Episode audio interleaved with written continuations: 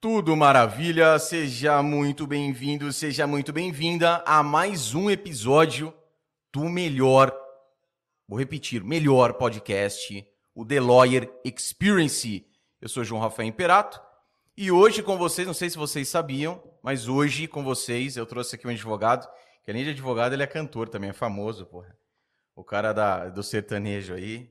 Senhoras e senhores, com vocês, Diogo Gaspar vulgo doutor Gustavo Lima. Agora, é uma figura, agora, agora, agora, aquela hora que você já chega cantando já uma música que puxa o violão. Diogão. Sextou, né? Sextou. Brincadeiras à parte, seja muito bem-vindo. Muito obrigado por ter aceitado o convite. E eu tenho certeza que a galera vai curtir demais. Às vezes eu fico repetitivo nesse, nesse início para a galera, mas quando eu escolho os convidados, eu escolho a dedo e o pessoal vai entender por quê. Seja bem-vindo, meu amigo. Muito obrigado, obrigado pelo espaço, pelo convite. Uma honra poder participar aqui. É um cara que conheço há tantos anos aí e referência no assunto. E vai ser muito legal a gente trocar uma ideia aí hoje. Beleza, Diogão. Bora, ó, antes até para a gente ficar mais fluido, mais tranquilo, eu já vou entrar com os patrocinadores, já volto e a gente segue o fluxo, segue nossa ideia cabulosa aqui. Porque o papo agora é com você, meu doutor, minha doutora. Todo advogado que inicia na profissão tem que entender que ele pode conquistar quantos clientes ele quiser e também ganhar quanto dinheiro ele quiser, pois não há limites para isso. Mas querer somente não vai trazer clientes, muito menos riqueza para a vida do advogado. A grande verdade é que o advogado precisa daquilo que ele não teve durante a faculdade de direito. Ele precisa aprender o que ele tem que fazer e como fazer para atrair prospectos, vender os seus serviços, fidelizar os clientes, ganhar muito dinheiro e ainda ajudar aqueles que precisam. Se você se identificou com isso, não perca mais tempo. Matricule-se na Universidade para Advogados Los Bravos ADV. O método perfeito para você conquistar clientes na advocacia da maneira mais simples e lucrativa que existe. Hoje a Los Bravos ADV conta com mais de 75 aulas, além de quatro aulas inéditas todos os meses. Matricule-se agora, é o link, é o primeiro link abaixo na descrição. Universidade para Advogados Los Bravos ADV, a melhor opção para o seu futuro na advocacia. E é claro que ele também não pode ficar de fora, porque estou falando do Vocatus. Vocatus é um sistema de controle processual e gestão financeira que conta com um dos melhores recursos do mercado. Cadastro automático de processos, pela OAB do advogado, além da emissão de boletos e várias outras funcionalidades indispensáveis no dia a dia do profissional. E para você que está aqui assistindo, ouvindo este episódio, o Vocatus está te dando 10% de desconto. Aproveite também, pegue o seu cupom de desconto abaixo na descrição. Vocatus, o melhor sistema para o advogado empreendedor. Diogão, bora que bora estralasse chicotão.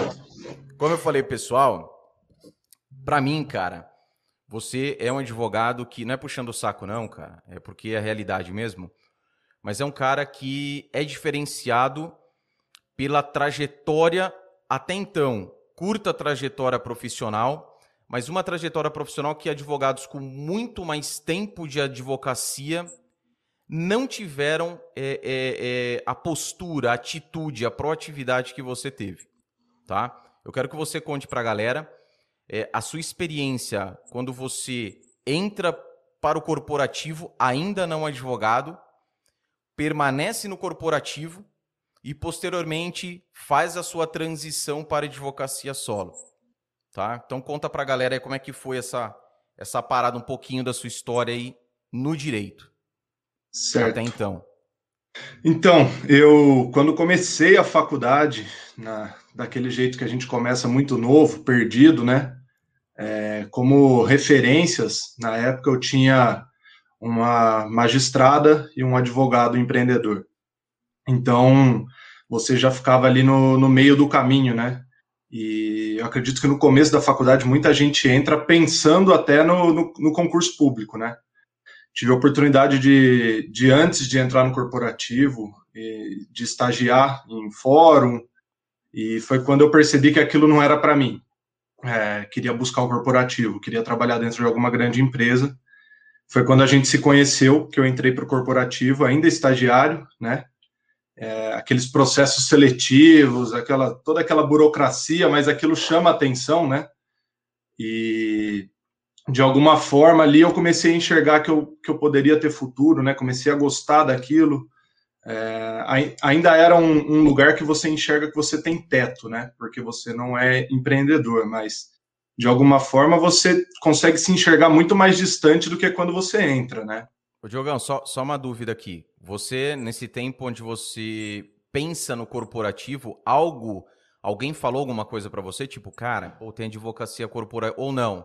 Como que você vislumbrou o corporativo? Puta, eu quero trabalhar dentro de uma empresa.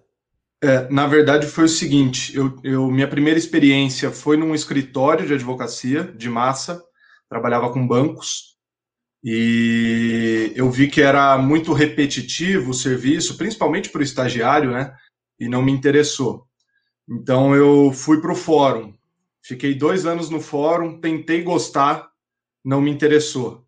Então eu comecei a ver que eu tinha só mais uma possibilidade ali durante a faculdade para poder encontrar o meu caminho, né? Foi quando eu decidi para o corporativo. E, então foi esse foi o motivo que me jogou no corporativo, foi que as outras opções realmente não me agradaram e o corporativo foi onde eu melhor me encontrei. E você é. sempre foi, desde que você se conhece por gente, a galera fala, desde que eu me conheço por gente, mas essa inquietude, isso foi algo seu desde sempre. Sim. Não tá bom sim. aqui, eu mudo. Não tá bom, eu mudo. É, é. Ah, cara, eu, eu era aquele menino que com 14 anos trabalhava em buffet para poder ter meu dinheiro para fazer minhas coisinhas lá e, e não ter que ficar pedindo muito em casa, né? Então, sempre fui inquieto, sempre fui agitado desse jeito. E acredito que qualquer lado que eu tivesse escolhido, eu ia, eu ia agir da mesma maneira, com essa com essa gana, né, com essa vontade de, de, de sair do lugar mesmo, de movimentar. Só que é, às vezes você faz muito esforço para o lado errado também e não, não, adianta. Então é o que eu estou te falando. Às vezes eu estava no fórum ou estava num, num, escritório de massa, onde você se esforça, mas dificilmente isso vai gerar o resultado que você quer, né? Então foi quando eu fui para o corporativo e uma empresa de, de grande porte, você fica deslumbrado com tudo aquilo, né? é uma, uma estrutura que você nunca viu antes. E ali fui fazendo a, a carreira, né? Foi ali que, que eu, eu me encontrei, encontrei até uma, uma área boa de atuação, porque eu trabalhei com contratos, depois no societário, foi, foi muito interessante essa experiência. É, uso dela até hoje, é, ainda é o meu foco de atuação de, de maneira particular né? E ali eu ali também eu vi a importância que era você passar na OAB.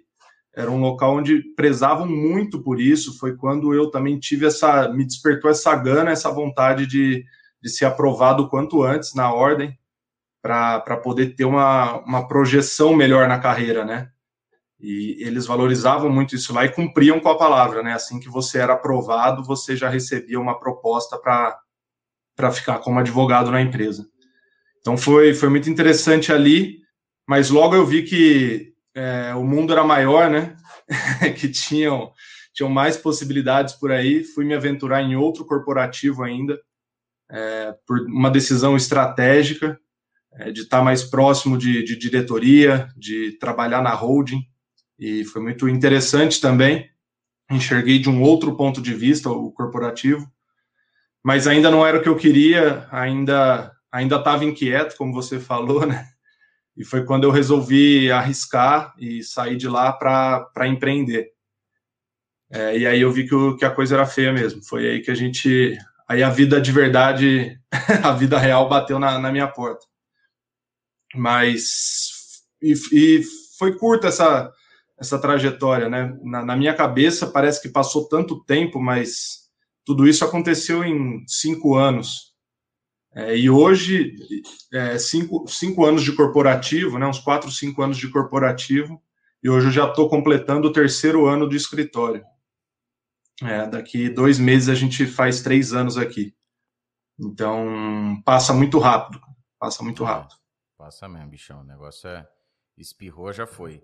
É. Tem algumas coisas que você foi falando aqui que eu fui anotando para a gente trocar ideia, até para a galera debruçar, porque o que, que é legal, cara? A gente. Porque muito do que você passou, parte das pessoas também passaram, outras vão ter contato também com isso. Então, por isso que é importante também a gente entrar nos assuntos fora aí do, do habitual que geralmente a galera fala. Teve algo que você disse que é muito esforço para o lado errado. Eu, particularmente, vejo que muitas pessoas, por medo disso, né, quererem daquele tiro certo de primeira, acabam estacionando, acabam se acomodando. Eu digo que o que a gente tem que fazer nos dias de hoje, ainda mais pela celeridade das coisas, porra, é trocar o pneu do carro com ele andando. Porque se você para, muitas vezes, tá? Não estou generalizando aqui, mas para para trocar, vai depender de pessoa para pessoa, mas para no acostamento, para trocar o pneu, pode ser que você não saia mais dali. Então, por mais que eu concorde com você, muito esforço para o lado errado, mas veja, você teve essa percepção porque você passou por aquelas experiências. Sim. Porque caso contrário, não teria. A coisa não, não teria rolado. Quando que você ali passou pelo, pelo escritório, advocacia de massa, se você não tivesse aberto o seu leque, eu acredito que até conversado com outras pessoas para entender né, o que, que acontecia naquele mundo, tá? você poderia estar até hoje trabalhando como associado ou até mesmo ter o seu próprio escritório, uma advocacia de massa. Okay? Sim. Sim. Então, é, é, um, é, é algo bem interessante, cara, porque apesar, é assim, é o esforço e quando você percebe, tem aquela história, né, da, da, da teimosia, quando a persistência ela vira teimosia. Então você faz e dá errado, faz e dá errado, o pessoal te alertando, faz e dá errado, tá errado. Você não quer ouvir ninguém. Não porque você não deve continuar, é desistir no primeiro obstáculo. Mas também tem importante a pessoa ir lá e experimentar. Eu falo isso porque eu passei. Então começo como associado, depois eu vou para a sociedade, da sociedade eu vou solo, do solo eu vou para corporativo, corporativo eu volto para o solo. Entende? Então você vai como associado, depois vai, é, trabalha no escritório, não associado, mas trabalha como ainda no estágio, que é Sim. outra coisa que é fora do habitual. É não fazer estágio, mas experimentar hum. as coisas durante o estágio. Mas como estagiário, muitas vezes as suas funções são limitadas. Exatamente. Mas é, para a sua carreira ali é importante que você enxergue o que, que o advogado está fazendo ali dentro, né? Mas também se tem o, algo, mas também tem se o que ele faz te interessa. É, e outra, tem algo importante também que é, a gente sabia que no corporativo, por mais que você tivesse aquelas questões, você passa por contratos você passa pelo societário. Quando a gente fala de um, de, um, de um, corporativo, são duas áreas importantíssimas dentro de uma empresa. Né? Sim. Contratos e societários têm um peso muito grande. Mas mesmo assim, você ainda tem contato com estratégico, com marcas e patentes, com contencioso civil, com contencioso trabalhista, com consultivo. Ou seja, você tem. É isso que você disse. No corporativo, além de você ter ali os coordenadores, a gestão, mas você tem as outras áreas onde, e aí eu entro, vai depender de pessoa para pessoa, porque você é assim, você é, é, é, é, é entre aspas, está incomodado em não, preciso fazer alguma coisa, aquele comichão. Tantas outras pessoas não. Porra, Sim. tomara que eu fique aqui quietinho no meu canto, ninguém venha, o telefone não toque, não chegue o e-mail. Cada um é cada é. um, tô falando que é certo ou errado, é o perfil de cada pessoa. Mas é algo que também lhe colocou na situação que você se encontra hoje, né? É, eu acho que é, é, a, é a curiosidade, é, e hoje eu acho que, na verdade, o que mais, o que mais participou da minha carreira, da, do, da, do, desse, dessa trajetória, foi o networking. Foi o networking foi assim o fundamental, foi o que fez eu conseguir os primeiros estágios lá atrás é, na faculdade, porque quando você é um estagiário, eu consegui estágio no primeiro mês da faculdade numa cidade onde eu, eu fui fazer faculdade em Ribeirão Preto, onde eu não conhecia praticamente ninguém. Então, assim, é, é, tem uma dificuldade enorme, mas você tem que ir conversando na faculdade, você acha alguém ali, aqui. É, isso é, o networking foi fundamental desde o meu primeiro, da minha primeira oportunidade na área jurídica até a minha vida hoje. Hoje eu vivo de networking. Até hoje, os meus clientes, a, as indicações, tudo é, foi o networking. E o networking passa muito pelo que você está falando, de você estar tá dentro do corporativo, você está lá na sua mesa, está inquieto, você vai lá tomar um café com o cara que é da, da, do contencioso civil, você vai almoçar com o cara que é do estratégico, e ali você vai tendo um pouco de, de curiosidade e questionando, entendendo como funciona o, o contexto ali. Isso é, foi fundamental, foi fundamental. Ter essa visão aí 360 da empresa, né, do jurídico todo, foi, foi muito importante. É, isso daí é, repito, o networking também, eu falo para as pessoas, metade do que eu conquistei até hoje também foi, foi por meio de networking. Então é muito importante isso. A rede de contatos que você cria é, é fundamental. Então é algo que. E, e, nos dias de hoje, Diogão, que eu falo para a galera, né? antigamente, eu falo muito isso porque já tem um tempinho aí. Mas antigamente, cara, para você construir uma rede de contatos, era no físico, cara, 100% físico. Não que hoje não seja também, não tenha essa importância do físico. Mas com o digital, fica tudo muito mais fácil. Você pode hoje ter a possibilidade de criar essa rede de contatos com pessoas em todos os cantos do país digitalmente. Ainda mais no, nos tempos de hoje, a galera se reúne ali, né, vai conversar, vai trocar uma ideia e, e até a, a, a, convidada, a Rochelle, que do episódio da, da de, de quarta-feira, ela fala, né, o networking de ideias. Então, simples fato de você, isso que você faz, você fazia à época, vai lá, toma um café com, com, com, com o advogado do contencioso civil, sai para almoçar com o advogado do estratégico, é um networking de ideias. Você não está me pedindo para o cara me ajuda aqui, não tem nada de errado nisso, eu já fiz isso, então não tem nenhum problema, mas vai amplificando né, a sua e mente não... na. E a, a, a ideia de, de, de, ter essa rede de contatos nunca foi proposital, né? É, faz parte, na verdade, da, do, do, meu jeito de ser. Não é que eu forçava situações para conhecer pessoas, né? Eram situações que eu, eu realmente gostava de conversar com as pessoas, de interagir, e isso ia acontecendo de maneira natural, né? É, eu acho até que se você tentar acontecer, tentar fazer acontecer uma, um networking, ele não, não acontece. Se você forçar a barra demais, ele não acontece. Então, era, era importante isso, que acontecia de uma forma natural. Você vai ali, vai conversar sobre futebol, vai conversar sobre filme, e acaba no contencioso civil, entendeu? É. Então era, era bastante. É, é, era fundamental e era bastante importante isso lá. Essa questão que você diz, que é outra coisa também que eu vejo, tem muita gente, cara, tem oportunidade, tenho, porque é a mesma coisa do estágio. Estágio, é, muitas pessoas têm oportunidade, mas não podem. Né? Então, porque, por exemplo, trabalham em outras profissões e até mesmo para custear o curso de direito, é colocar comida dentro de casa. Sim, né? sim. É, então, quem eu sempre falo, quem, quem, quem pode, quem tem oportunidade pode, faça. Tá? Experiência, importantíssimo. Mas tem algo também que você fez que me chamou a atenção e que eu vejo que também é, é, é difícil das pessoas é, terem essa postura. E claro, você aproveitou a sua oportunidade, aproveitou o momento Pode ser que se você fosse um pai de família, né, a situação seria diferente, mas claro. você está dentro de uma empresa, como estagiário de uma grande empresa, diga-se de passagem, que é onde nós nos conhecemos. Sim. É, como estagiário, é aprovado no exame do AB, e aí vem a, a, a, a, promoção, digamos assim, né?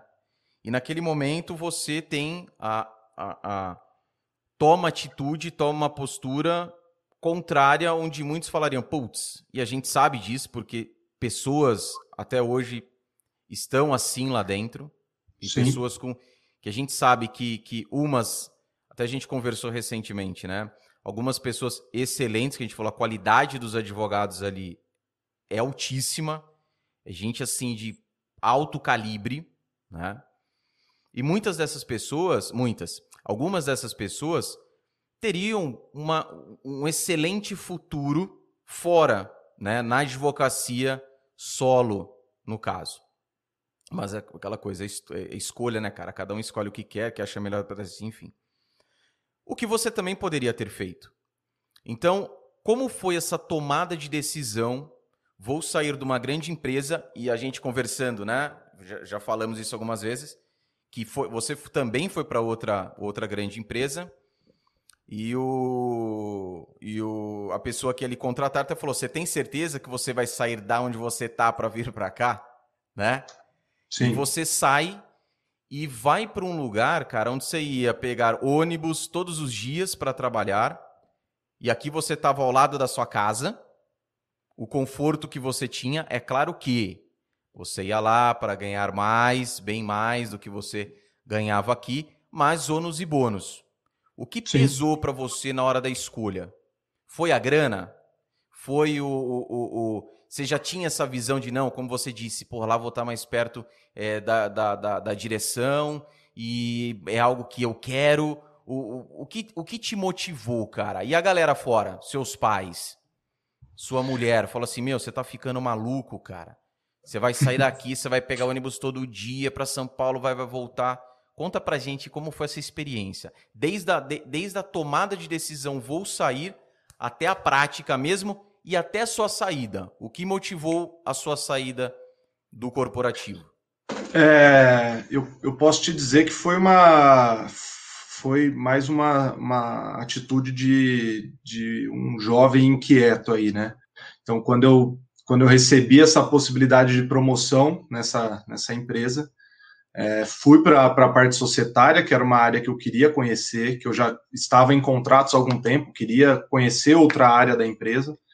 É, no começo foi, foi sensacional. Na verdade, no começo não, durante todo o período foi, foi um grande aprendizado, a equipe muito boa, mas eu não estava ainda realizado com a minha posição dentro da empresa, é, e eu enxergava que para eu chegar na posição que eu gostaria, tinha muita gente no meu caminho e a empresa respeitava muito uma hierarquia de tempo, de tempo de casa.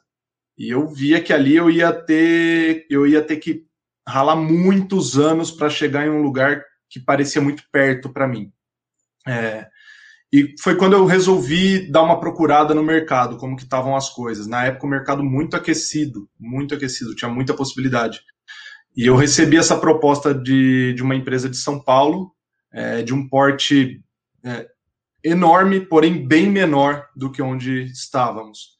E quando eu recebi a proposta, é, fui lá conversar com eles. Realmente, o financeiro muito, muito atrativo. É, São Paulo, naturalmente, já é talvez o, o lugar que, que pague os melhores salários hoje. E, porém, tinham todos esses, esses contras, né? Essa questão de ter que acordar 5 horas da manhã para pegar um fretado e chegar em casa 8 horas da noite. É, era uma posição que me exigiam mais, mais postura, mais horas de trabalho, onde eu fiz bastante hora extra, é, trabalhei com, com demandas é, de, de relevância muito grande que caíam no meu colo, literalmente, que era uma coisa que eu ainda não estava acostumado. Eu tinha seis meses que eu tinha me formado. Então, e sendo já acionado por, por diretores da empresa, por gente com um gabarito extenso, né, enorme, e mas, mas foi muito interessante, foi muito interessante a experiência lá. Mas foi quando eu comecei a, a pensar no, no valor da minha hora, né, que eu realmente eu estava ganhando um salário maior, mas eu estava trabalhando por 12 horas, entre a hora que eu acordava para sair da minha casa e a hora que eu chegava, na verdade dava 15 horas, né? Então isso, essa conta pesou para mim. E eu comecei a pensar que no mercado, né, de maneira autônoma, talvez eu conseguisse fa fazer a minha hora valer o mesmo tanto e trabalhando menos tempo. É, foi, então foi, foi mais ou menos isso. E a minha família, com relação a isso, é, eles sempre me acharam meio loucos em casa, impulsivo, e todos eles acham, acho que até hoje, é, sempre foi assim, mas sempre me apoiaram, sempre disseram, vai lá e tenta, vai lá e faz, e se der errado, você, você conta com a gente aqui. É, eles, minha mulher, sempre foram assim, sempre me acharam impulsivos, minhas decisões também, muitas foram impulsivas, mas eles sempre tiveram apoiando. E foi isso. Acho, acho que foi, foi muito importante ter tido uma outra experiência corporativa antes de vir para o mundo autônomo aí. É, eu falo, eu sou. Vamos lá, algumas coisas aqui que são, que são bacanas que, que, você, que você coloca, né, cara? É, quando você, quando você toma a decisão, porra, eu vou para lá. Vou lá, fez a entrevista, Diogão, passou. Você não tinha noção como é que seria o seu dia a dia? Ou teria, não. você já foi preparado assim? Porque, o que, que eu faço? Eu, eu. Eu tenho uma estratégia minha, para minha mente, que eu falo assim, cara, pode ser, puta, uma, a coisa mais simples. Cara, eu tô indo pra guerra. É a terceira guerra mundial. Por quê? Porque eu, falando de mim, tô falando que tem que fazer desse jeito, mas é uma estratégia minha. Eu vou dar o melhor de mim. Eu vou dar o melhor. Porque eu vou. E, e aquele. aquele é, se for o, o, a terceira guerra mundial mesmo, estou preparado. Cara, se for uma rebeliãozinha ali, eu estou preparado também. Porque se eu estou preparado para o muito, com as suas especificidades, só, só para ilustrar aqui. Claro, claro. Então eu já vou com esse pensamento. Já putz, sempre fui assim? Não.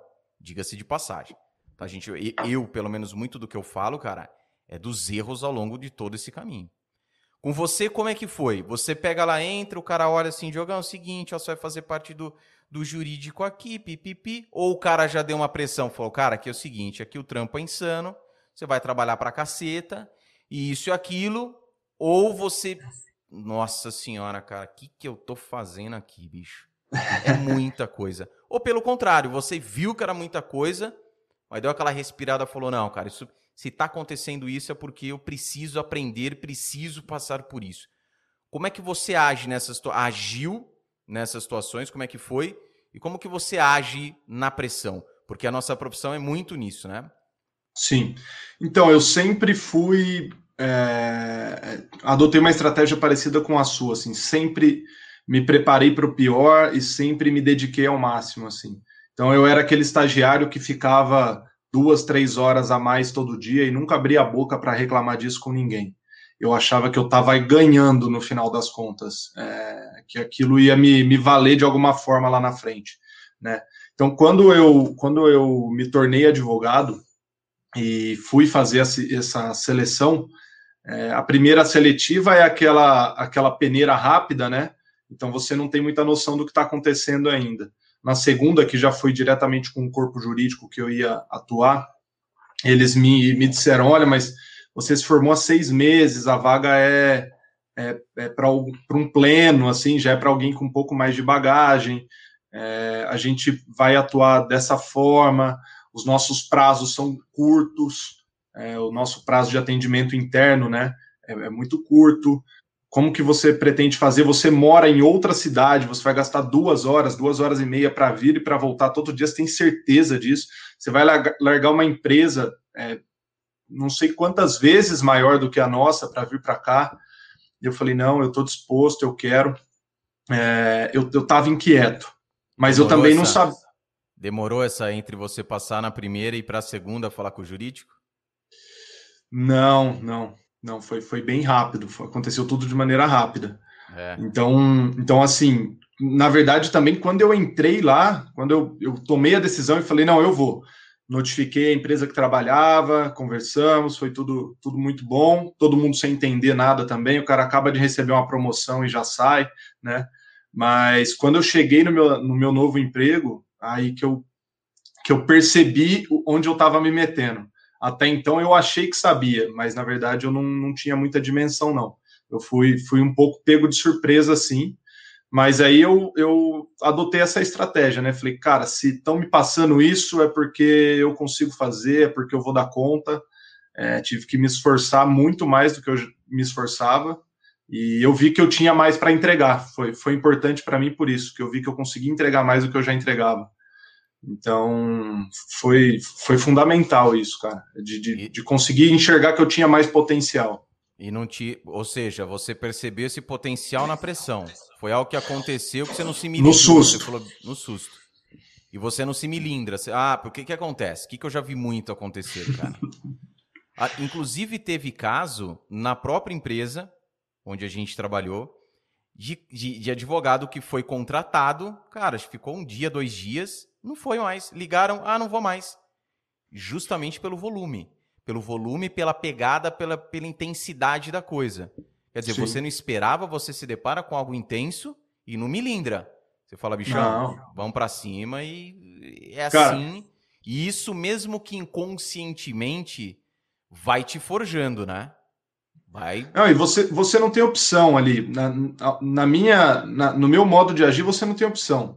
Você aceitou um desafio. Todo mundo fala que é um desafio trocar de emprego. Então, a partir do momento que você aceita, se você não tentar no mínimo seis meses, cara, é, se você pelo menos não, não ficar ali por seis meses insistindo naquilo, eu acho que você fracassou. Mas você fracassou foi com você mesmo, é, de, de não ter ao menos tentado. Então, aquilo para mim, quando eu cheguei, eu vi que, que ia ser barra pesada. Fui procurando maneiras de tornar aquilo mais agradável e mais fácil para mim porque não era agradável acordar às 5 horas da manhã com 6 graus e pe pegar um ônibus e viajar duas horas e meia. Enfim, era bem desagradável, mas você tem que colocar na sua cabeça que aquilo agora faz parte da sua rotina, do seu dia.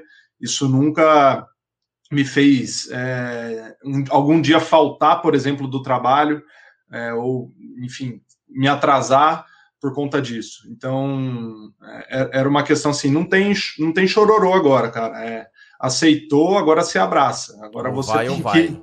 É, agora você peitou todo mundo, todo mundo falou, cara, isso é loucura. Não, é loucura, mas agora eu vou ter que comprar minha loucura aqui, eu vou ter que, que dar continuidade nessa loucura aí. Eu falo sempre que é, é, tomada de decisão em nossa, nossas vidas ela, ela é, tem uma importância muito grande, algumas mais ainda, dependendo da decisão que você toma. E nesse caso específico, quando você decide, vou mudar, foi algo. Como que você age na tomada de decisão? Você pensa muito ou é uma parada que não, cara? Se eu parar e ficar matutando muito, eu, a coisa não vai rolar. É, eu falar para você assim, eu mudei muito de lá para cá. Nessa época, quando eu coloquei na cabeça que eu ia trocar de emprego, é, se tivessem me chamado para um emprego ruim, talvez eu teria ido, porque eu, tá, eu coloquei na cabeça que eu ia mudar e pronto. Então, assim, por sorte, acabei me colocando numa, numa empresa boa. Eu agi bastante por impulso nessa época. Hoje já não é, a, hoje já não posso tomar decisões dessa forma. As minhas responsabilidades hoje também são bem maiores do que as que eu tinha nessa época. Então, na verdade, nessa época eu não tinha responsabilidade. É, e assim, tomar uma decisão de risco era muito mais fácil. Então, se ela desse certo ou se desse errado, eu me recolocaria no mercado de novo, porque o mercado estava muito bom na época. É, tanto que eu falava para as pessoas, falava, gente, se você ficar aí o dia inteiro reclamando do seu emprego, por que, que você não vai e manda um currículo? Você nunca nem mandou um currículo, nem sabe como funcionam as coisas lá fora e fica reclamando do lugar que você está há cinco anos. Então, é o mínimo que você deveria fazer é ir ouvir o que outras empresas têm para te oferecer, né? Então, foi, foi essa estratégia que eu adotei, foi, foi impulsiva, foi com risco, mas comprei a, comprei a briga e no final deu tudo certo, consegui atender as, as expectativas da empresa. É, quando eu saí de lá também foi uma surpresa para eles, porque eu tinha um ano de casa e tinha me estabilizado, estava num bom emprego e peguei todo mundo de surpresa de novo, minha família de novo, falando: cara, você é louco, vai começar tudo de novo. A hora que começa a engrenar as coisas, você age de novo e muda tudo. E então nessa época era, era assim que funcionavam as coisas, mas, mas no impulso. É, mas é isso que você fala é, é, é realidade de muitas pessoas e poucas são aquelas que têm coragem de tomar atitude.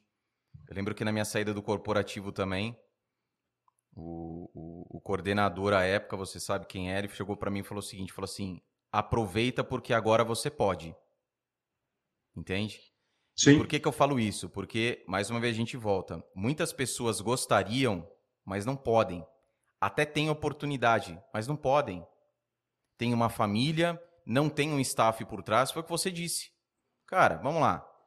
Vou sair se dá algum pepino? Pai, mãe, preciso de uma grana aqui, ou vô, ou amigo, ou mulher. Você tem um staff para te ajudar. Você não tem responsabilidade para colocar comida na mesa do teu filho. Então, por isso que eu falo para a galera, quem pode, quem pode, tem oportunidade, pode, faça. Aproveitem. Porque amanhã, o que você disse? Hoje tua realidade é outra. As tuas responsabilidades são outras. E é claro que o seu momento atual, ele reflete, cara, na tomada de decisão. Porque antes o que você não pensava, uma coisa que não, não chegava até sua mente na hora da tomada, mesmo que impulsiva, hoje chega. E aí Sim. você para e fala, bom, peraí, se fosse há cinco anos, beleza, hoje eu já não posso dar esse passo aqui. Ou tem que ser um passo mais prudente.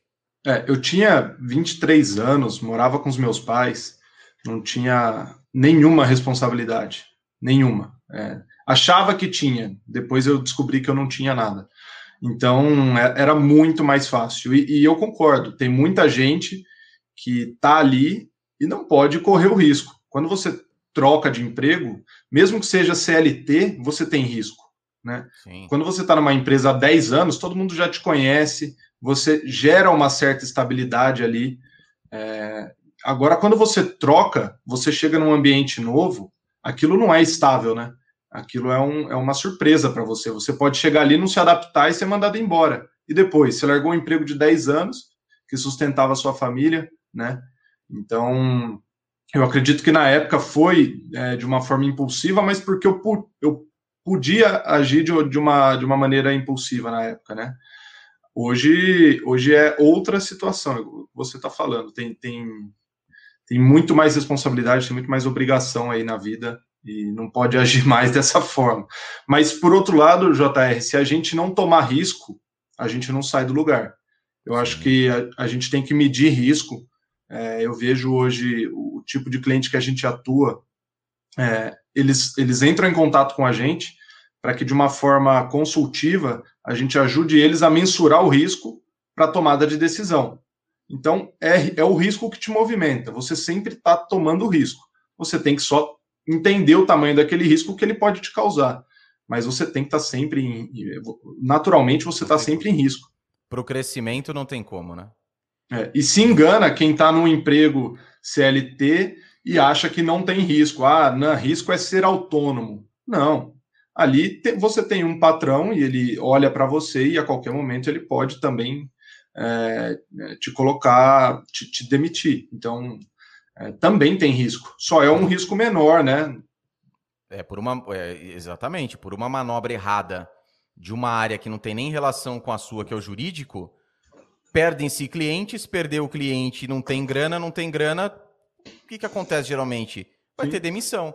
Então você pode tomar uma bombada aí, uma, uma coisa que não tem nem relação com aquilo que você está fazendo, mas por Você pode estar no auge, né? Exatamente. Ó, o, Fabian, o, o Fábio Campos, ele faz uma pergunta aqui, ó.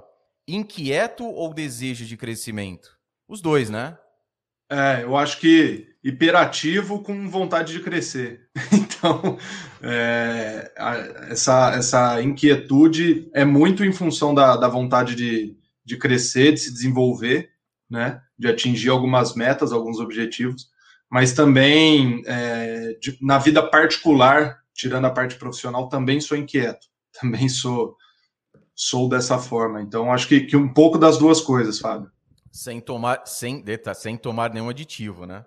sou inquieto. Um litrinho de uísque todo dia. É. Com um litro de uísque a gente fica é, é. quieto, né? Vai quieto. dormir. É. Deixa eu falar uma coisa. É, é, é, a, a, tomada de decisão que a gente disse aqui. E tem outra, outra questão importante que muita gente não gosta de falar a respeito disso e que vê problema e ah, porque não é só. A gente sabe que não tem relação somente com isso. Mas quando você fala assim, hora de trabalho. Eu cheguei também, próximo à minha saída, coisa que eu nunca tinha feito, falei, deixa eu ver quanto custa a minha hora, quanto que eu ganho por hora.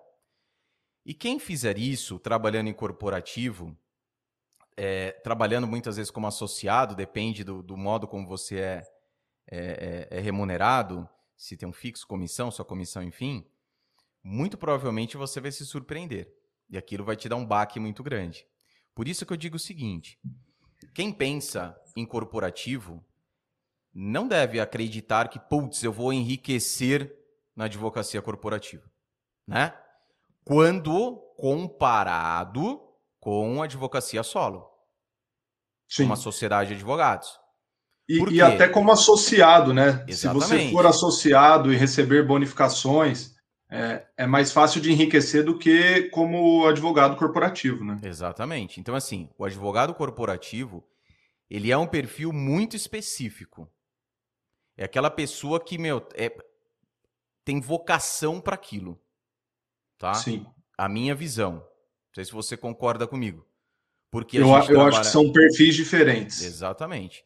Porque a gente está dentro, o, o, corporativo, ele é dentro de uma empresa, dentro de uma empresa há um organograma. Então, é, é, você tem que respeitar essa hierarquia, como você falou no início.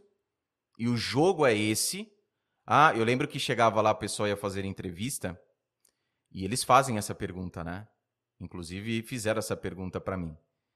Mais ou menos relacionado a isso, viu? Tem pretensão de crescer aqui dentro? O que, que o cara vai falar? Pô, é claro, vou mostrar aqui, pô, quero crescer, não sei o quê. Pô, claro que eu quero. Não, quero chegar até a presidência. Quero me tornar o CEO da empresa. É arriscado na hora, bicho. Entende? Por quê? A gente não tá. É, mesmo falando de uma empresa familiar, muitas vezes, que é muito, mil vezes mais é, é, é, é empacotado o negócio, Enxuto. menor mesmo, faço ideia dentro de uma empresa no corporativo. E aí, onde acabam se chocando muito. Tanto é que quem fica no corporativo, é, durante muito tempo, você, na minha, a minha visão, é uma pessoa assim que é, é, é, é, é a identificação realmente daquilo. É, eu, eu acho que são, são profissionais diferentes, são perfis diferentes. Eu acho que o perfil, é, eu pelo menos tive que, que mudar minha, minha forma de trabalhar. Quando atuava no corporativo, você tem que atuar de uma forma é muito burocrática, é muito organizada, é sistema, é planilha, é autorização de autorização, tem que pedir amém para todo mundo. Para mandar um papel, você tem que receber 10 e-mails lá com autorizações e tudo mais, e aprovação. É a maneira que eles têm de organizar uma empresa daquele porte. É Sim. É natural. Se, se não for dessa forma, vira bagunça. Vira bagunça, exatamente. Isso. E quando você parte para a advocacia autônoma, é, principalmente quando eu estava sozinho no escritório, sem suporte ainda, é, eu, o meu foco era resolver o problema do cliente. E independ... o cliente não queria saber o que, que eu ia fazer para resolver o problema dele. Se aquilo ia estar tá num sistema, numa planilha, numa tabela, ou se ia ter um e-mail. Ele, só quer que no final eu chegue para ele e fale: olha, o seu problema era esse, a solução foi essa e custou tanto. É isso que ele quer saber. Então, dentro da empresa, dentro do corporativo, você não pode é, chegar na solução se não for pelo caminho que, tá, que já está previsto se você chegar por outra forma, dificilmente você vai ser bonificado ou vão aplaudir a sua nova forma de resolver o problema. Então, você tem que seguir aquilo ali que já foi é, é, descrito por um consultor externo, sei lá da onde, que, que, que organizou aquela, aquela, aquele organograma, aquelas aprovações. Então, eu acho que são perfis diferentes. É, o, o corporativo ele tem, ele, ele é muito, muito peculiar, né? Ele tem uma série de peculiaridades.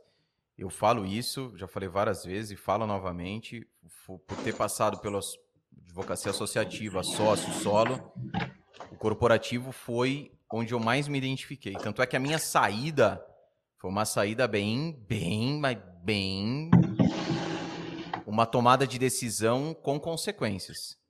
Foi. Uma coisa bem pesada mesmo para mim. Nos meses que se seguiram, cara, foi um negócio. Porque eu não sa... olha só, eu não saí pensando, cara. É claro que você fala, ah, eu tenho possibilidade de ganhar mais, né? E só que não foi a grana, cara.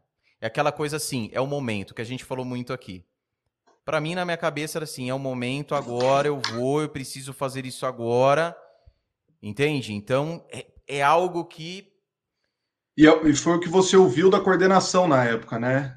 Cara, aproveita, é o seu momento, né? É, você tá com, você tá exatamente na hora de fazer isso, né? Não deixa passar, porque depois não, não tem volta mais. Depois não é, tem como. Momento, pode ser que um mês depois, pode ser, né? Se aquela loucurada, mas pode ser que se eu tivesse tomado essa decisão, É, tanto é que eu antecipei, eu já estava planejando a minha saída, eu antecipo a minha saída, cara, do, do, do dia para noite, e mas foi difícil. Pô, 100%. É, outra história quando a gente fala em tomada de decisão. Cara, toma, as tomadas de decisões, pelo menos as minhas, e assim, geralmente você não tem. Quando você. Vamos lá, só para só ilustrar aqui. Quando você vai tomar uma decisão onde há um risco, e esse risco, mesmo que você calcule, cara, não adianta você falar assim, não, estou 100% convicto. Você pode falar para fazer um H, para fazer uma média. Mas 100% de convicção, onde você, calculando o risco, sabe que há uma chance da coisa dar errado, é zica, cara. É que a empresa não quer perder o profissional. Não. Então, quando você fala que vai sair, é, é criado um, um ambiente para para tentar te, te dizer, cara, tem certeza, olha onde você está, olha para onde você vai. Então, é, você tem que se mostrar muito convicto, é, você tem que se mostrar muito decidido, porque senão você acaba voltando atrás. E aí eu acho que é pior. É. Aí eu acho que é pior. Você fica Essa... vulnerável. Sim, e essas coisas que nós estamos falando aqui, trazendo aí como, como, como um, um, um, plano de fundo corporativo, cara, vale para o nosso dia a dia, vale para advocacia solo, para qualquer modo de atuação Sim. do profissional. Porque, ou seja, a decisão em momentos. Cara, se você vai decidir, por exemplo, uma negociação, se você aceita ou não um acordo, né? Isso no dia a dia com um cliente seu. Cara, você vai também, o, o correto, né? Você vai sentar, vai calcular os riscos, ainda mais que o dinheiro não é teu, o dinheiro é do cliente. Sim. Então você vai sentar, vai calcular os riscos, os prós e os contras. Muitas vezes você fala para o cliente: oh, é melhor a gente perder, é menos do que a gente previa, mas se isso é, se prolongar durante cinco meses, tem uma lei nova que vai entrar em vigência aqui, putz, aí você vai receber 20% a menos porque vai vir um novo imposto. Vai... Ou seja, você sempre antenado, analisando todas as possibilidades. E mesmo assim, cara, é, não vou falar que é impossível, mas é muito difícil você conseguir estancar completamente. Por quê? Não, não tem como. Porque é tudo muito dinâmico e hoje com a internet, o digital, cara, uma tomada de decisão hoje que você tem, amanhã tem uma mudança que reflete naquilo que você fez. Agora, se não, você e... ficar bitolado nisso, cara, você não anda. Não, não tem como, JR, você prever. Né? Você, alguns riscos são visíveis e você consegue mensurar, né? outros nem tanto. Você acha que quem tomou alguma decisão em novembro, dezembro de 2019 esperava que em três, quatro meses fosse acontecer tudo o que aconteceu? Imagina. entendeu? Então, assim, por mais que o cara tenha feito vários estudos, análises, não mensura, não consegue imaginar. Viu, o, o, próprio Gabriel, que ele participou aqui, você viu o que ele fala. Ele, 19 anos de empresa, do grupo, Sim. ele sai, se eu não me engano, ele sai em janeiro, uma coisa assim. Então o episódio dele está disponível aqui, não assistiu, assista o episódio do Gabriel. E, e ali ele fala, ele parece que em janeiro ele sai, em março chega a pandemia. Ele montando o escritório, é isso que você falou. Pô, eu vou sair, não sei o que, vou montar o escritório, chamar um sócio dele, não sei o que, cara. Bum, acabou, bichão. É. Então não tem que. Porque se você para e fica esperando. Ai, deixa eu ver, ó. ó porra, até. Vou esperar agora até as, no, se até as 9 horas nada acontecer, aí eu faço. Não adianta, bicho. É eu fiquei o ano para trazer para essa realidade aí da pandemia, né? É, o que mais me assustou nessa época, eu fiquei por uns seis meses é, estudando a estratégia para contratar um advogado para trabalhar comigo, o, o Douglas, amigo meu de longa data. E fiquei por uns seis meses discutindo com ele como que a gente ia fazer, de que forma que ia ser feito. A gente vinha trabalhando em parceria em, algum, em algumas situações. Quando veio em. Quando chegou fevereiro, ele começou a trabalhar comigo. Então vem, vem, tá tudo certo. Olha, eu, acho que o nosso faturamento segura, vamos lá e tal. Quando veio 30 dias depois que, que ele começou, estourou essa pandemia e estourou assim. O ano passado, quando ela começou, foi uns dois, três meses assim que nada acontecia, nada acontecia. O fórum fechou, os clientes desapareceram, o pessoal tinha medo de contato até pelo WhatsApp, não sei se, se tinha medo de, do vírus até pelo, pelo celular, cara. Então foi uma situação assim Fiquei seis meses estudando, traçando a estratégia, e quando eu tomei a decisão, 30 dias depois, o maior imprevisto do mundo acontece para mim também. E o que, que você faz nessa hora? Você procura uma outra alternativa, você muda a sua estratégia, troca o pneu do carro andando, como você falou. É, eu, na verdade, fiquei só com o pneu, tive que trocar até o carro. Então, tive que trocar tudo. Eu, e, e, mas foi, mas foi assim um aprendizado, foi, foi de um ganho que não tem como mensurar também. Foi um, uma baita de uma experiência. Mas foi algo também que teve é, também a, a questão da proatividade, né? Falei de você, você está falando de você, falei a respeito do Gabriel. Vamos supor, o Gabriel ele chega e ele fala, fala assim, puta vida, ah, mano, não... porque tem uma pegada que é o quê, cara? A nossa mente é filha da mãe, é miserável. Porque numa dessa, vamos supor, você tá montando, você tá, chega lá e fala, Douglas, né? Fala, Douglas, bora então? Bora. Aí chega lá fe, fevereiro, fevereiro, né? Sim. Chega lá em fevereiro, chega em março, pandemia. Aí você fala, Douglas, isso é um sinal. Ainda não é para você trabalhar comigo. Um abraço. Quando melhorar as coisas, eu volto. É. O Gabriel, Sai em, saiu em janeiro, vai montar escritório. É um sinal, não devia ter saído da empresa.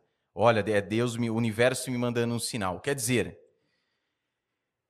muitas pessoas. E a gente sabe, cara, quantos advogados não pararam, cara. Anteciparam a aposentadoria, porque o baque foi muito grande. A gente pode entrar na questão de uma administração do escritório, a gente pode entrar na questão que também tem a ver com uma administração, mas é, é, é é, os ovos sempre, todos os ovos dentro do mesmo cesto. Então Sim. são várias situações que levaram a isso. Mas... E eu acho que a própria, a própria situação de você não conseguir encontrar novos clientes, conseguir encontrar novos produtos para oferecer, numa situação adversa, que acho que foi isso que manteve todo mundo, todo mundo da área que se manteve vivo foi dessa forma. Então, Diogo, mas você não acha que isso tem uma relação com o pensamento empreendedor, cara? Eu defendo muito isso. Total, total. Porque se, se, se o advogado ele não tem um pensamento, cara, porque ó, chegou, chegou a pandemia, problema. O que, que eu vou fazer, cara? Eu vou sentar, é, é difícil, ninguém tá falando que, ah, não é, não. Você senta, você pega um sulfitão e fala assim: na tua área de atuação que você faz, ou até mesmo em outra área. Cara, eu conheço advogados que mudaram de área. Por quê? Porque ele falou: minha oportunidade aqui, aquilo que eu estou fazendo, os meus clientes da minha área me deixaram, só que eu estou vendo oportunidade ali em outra área. Sim. E o cara foi para outra área, porra, e hoje está amando. Não que acabou a pandemia, tá tudo, porra, lindo, maravilhoso.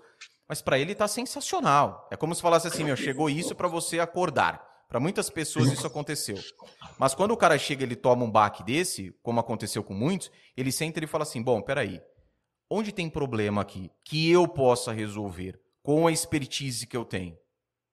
Entende? É, foi, foi, o, foi o que eu fiz, cara, foi o que eu fiz. Para a gente. Foi literalmente sobreviver, né? Foi para a gente poder enfrentar aquele começo ali. Não vamos falar, a, pandemia não acabou, nem sei quando isso vai acabar. Agora já também tanto faz, a gente aprendeu a conviver, mas é, a questão é quando, quando isso vem e bate, são três meses de desaparecimento das pessoas mesmo. As coisas, as, o meu telefone voltou a tocar em junho. Foi isso que aconteceu. Mesmo quem já era cliente, porque os processos pararam, o comércio fechou é, realmente não tinha muito o que ser feito. Foi quando eu comecei a falar, eu preciso encontrar é, novos serviços a serem oferecidos, novos produtos. É, e eu também vinha de um ano onde eu tinha a estratégia de sair do atendimento de pessoas físicas e ficar somente com pessoas jurídicas. Eu tinha tomado essa decisão a partir de fevereiro também. É, e era um momento onde, se você chegasse para um outro empresário e fosse oferecer um serviço, o cara fala: Cara, você está maluco, olha isso, está tudo fechado. Você quer vir aqui fechar contrato comigo agora? É, então, assim, foi, foi, uma guerra ali, foi uma luta, mas foi, foi onde eu mais é, amadureci ali é, como, como empreendedor, onde eu, eu vi mesmo é, como as coisas funcionavam de verdade, foi, foi muito importante não posso nem reclamar, para falar a verdade. E financeiramente, que te segurou? Uma reserva de emergência que você tinha? Tive que vender alguma coisa para manter o padrão do escritório? Porque financeiramente Cara, afetou, logicamente. Ah, com certeza, com certeza. Ah, foram, foram duas situações. Uma que, fevereiro, com a chegada de um outro advogado, eu saí de cena e comecei a atuar só no comercial. Então, fevereiro foi um mês brilhante, como nunca tinha sido. É, fevereiro eu consegui fechar bons contratos que me seguraram, inclusive, durante esse período, é, e também vender alguns serviços pontuais ali. E, e foi assim, fevereiro foi um, um mês muito importante para essa para me manter vivo nesse período. E também eu praticamente não, não tive prolabore nesses meses, né? Então, o que, o que salvou a minha vida na minha casa foi minha mulher estar tá trabalhando, que a área dela não foi afetada, trabalhar na saúde, e a gente conseguiu se sustentar com, com o emprego dela, e eu praticamente não fazia retiradas nesse período, para poder para poder manter o escritório vivo. Eu, eu só pensava em uma coisa, eu não vou abrir mão do escritório. Qualquer eu vou fazer o que tiver que fazer para manter ele vivo, e quando tudo isso passar, porque uma hora vai passar, é, ele tem que estar tá pronto para atender os, os clientes que eu vou buscar no mercado. Esse pensamento seu de acreditar na parada, cara, que é difícil. Uma coisa é você acreditar quando tá tudo lindo, maravilhoso.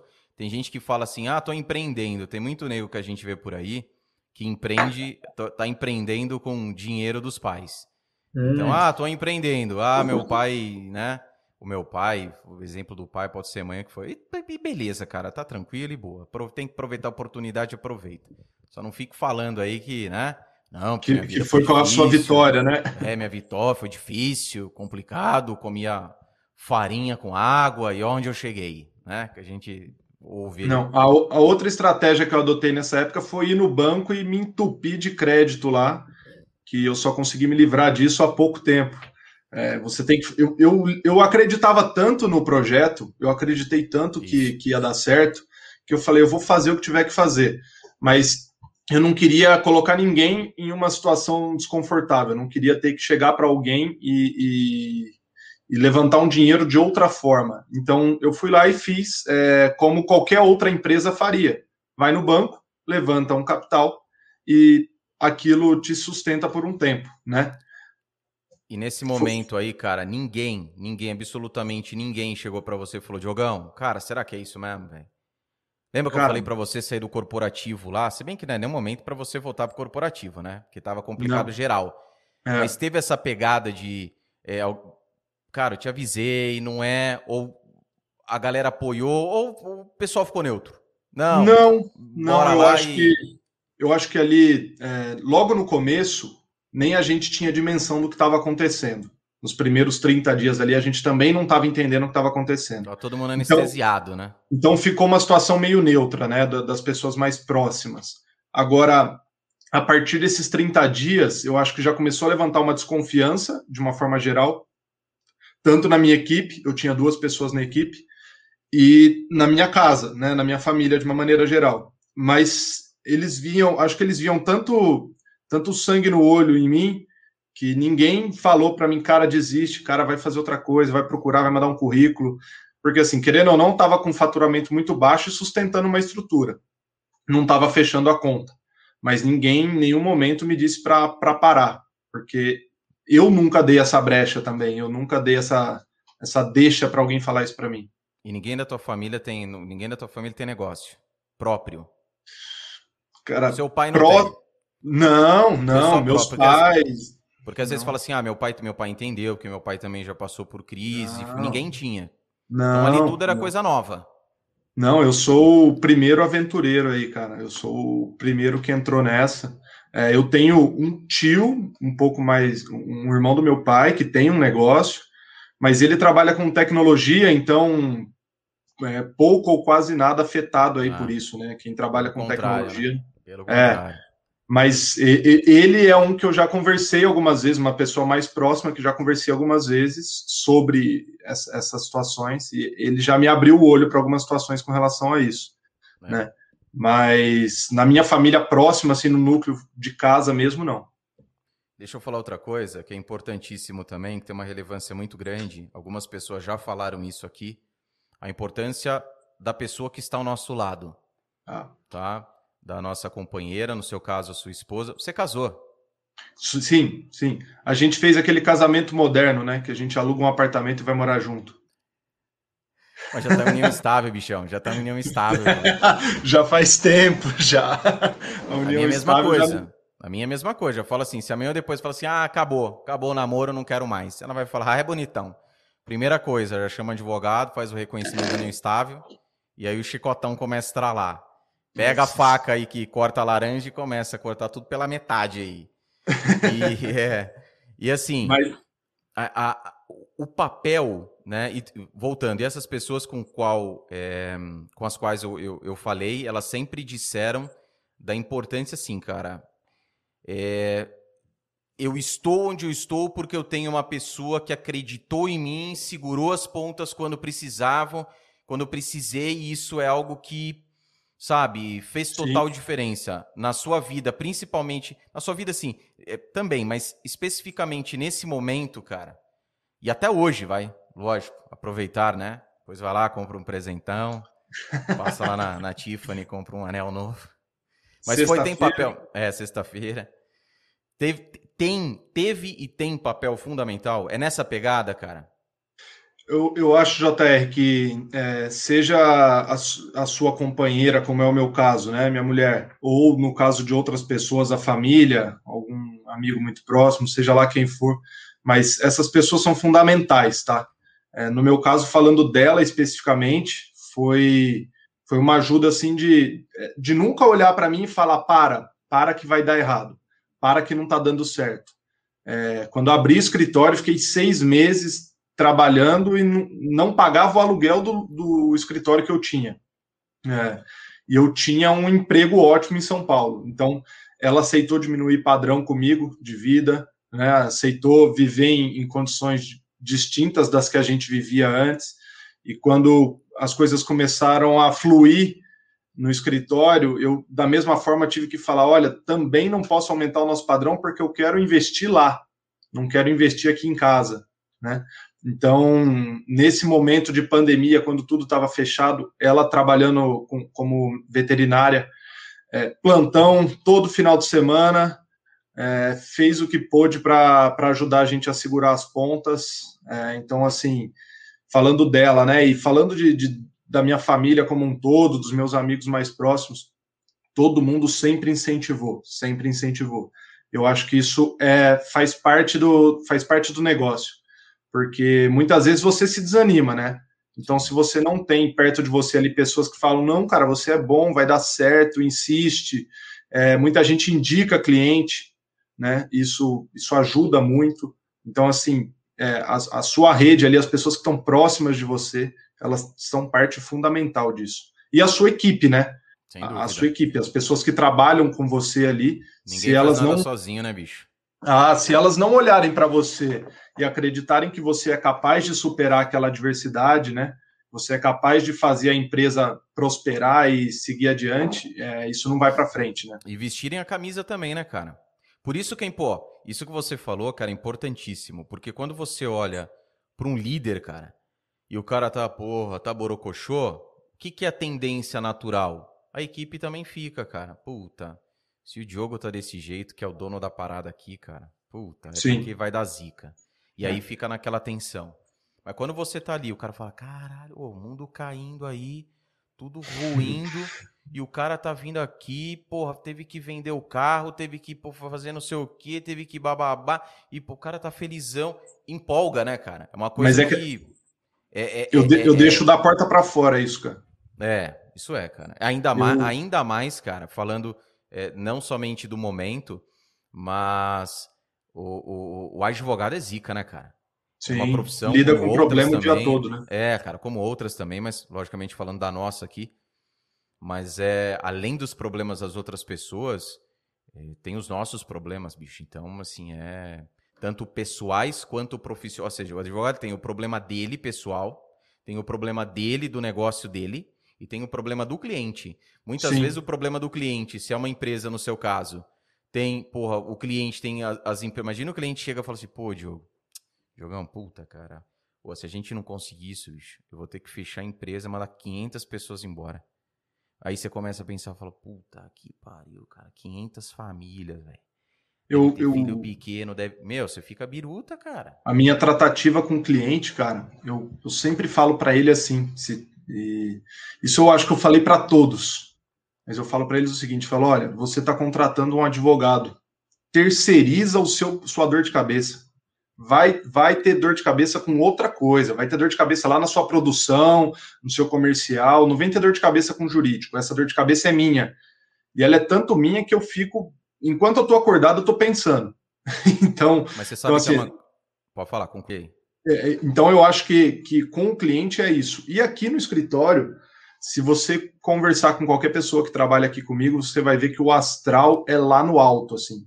É, eu não deixo a peteca cair nunca. Eu tô passando, posso estar passando por um furacão na minha vida pessoal, até aqui mesmo no escritório.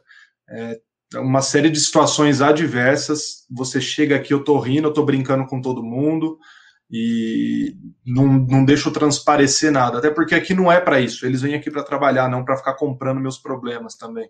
Sim, então acho que isso é fundamental. Sim. Essa questão do cliente, eu falo para a galera, é porque já tem essa, essa pegada comercial.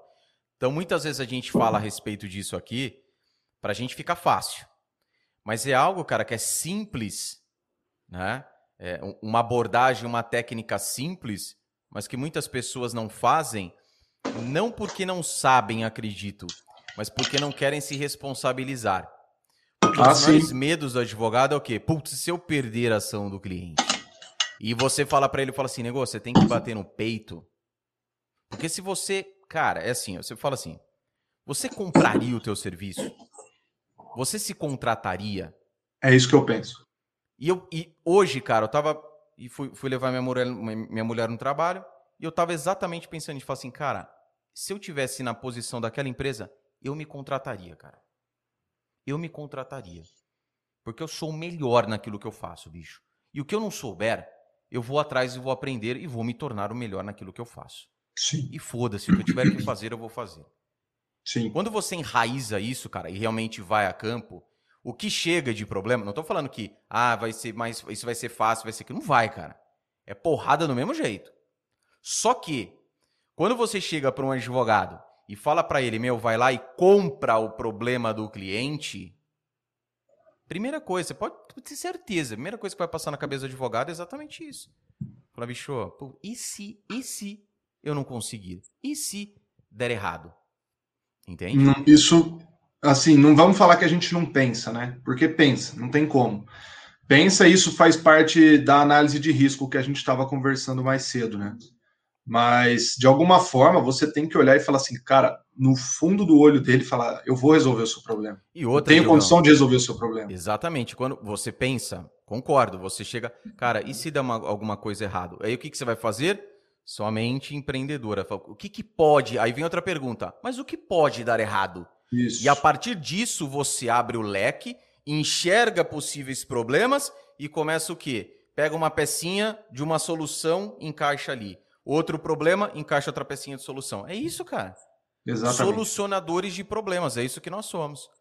Então, para o cliente, ele vai falar o quê? O, bene, o grande benefício do cliente, um dos grandes benefícios do cliente.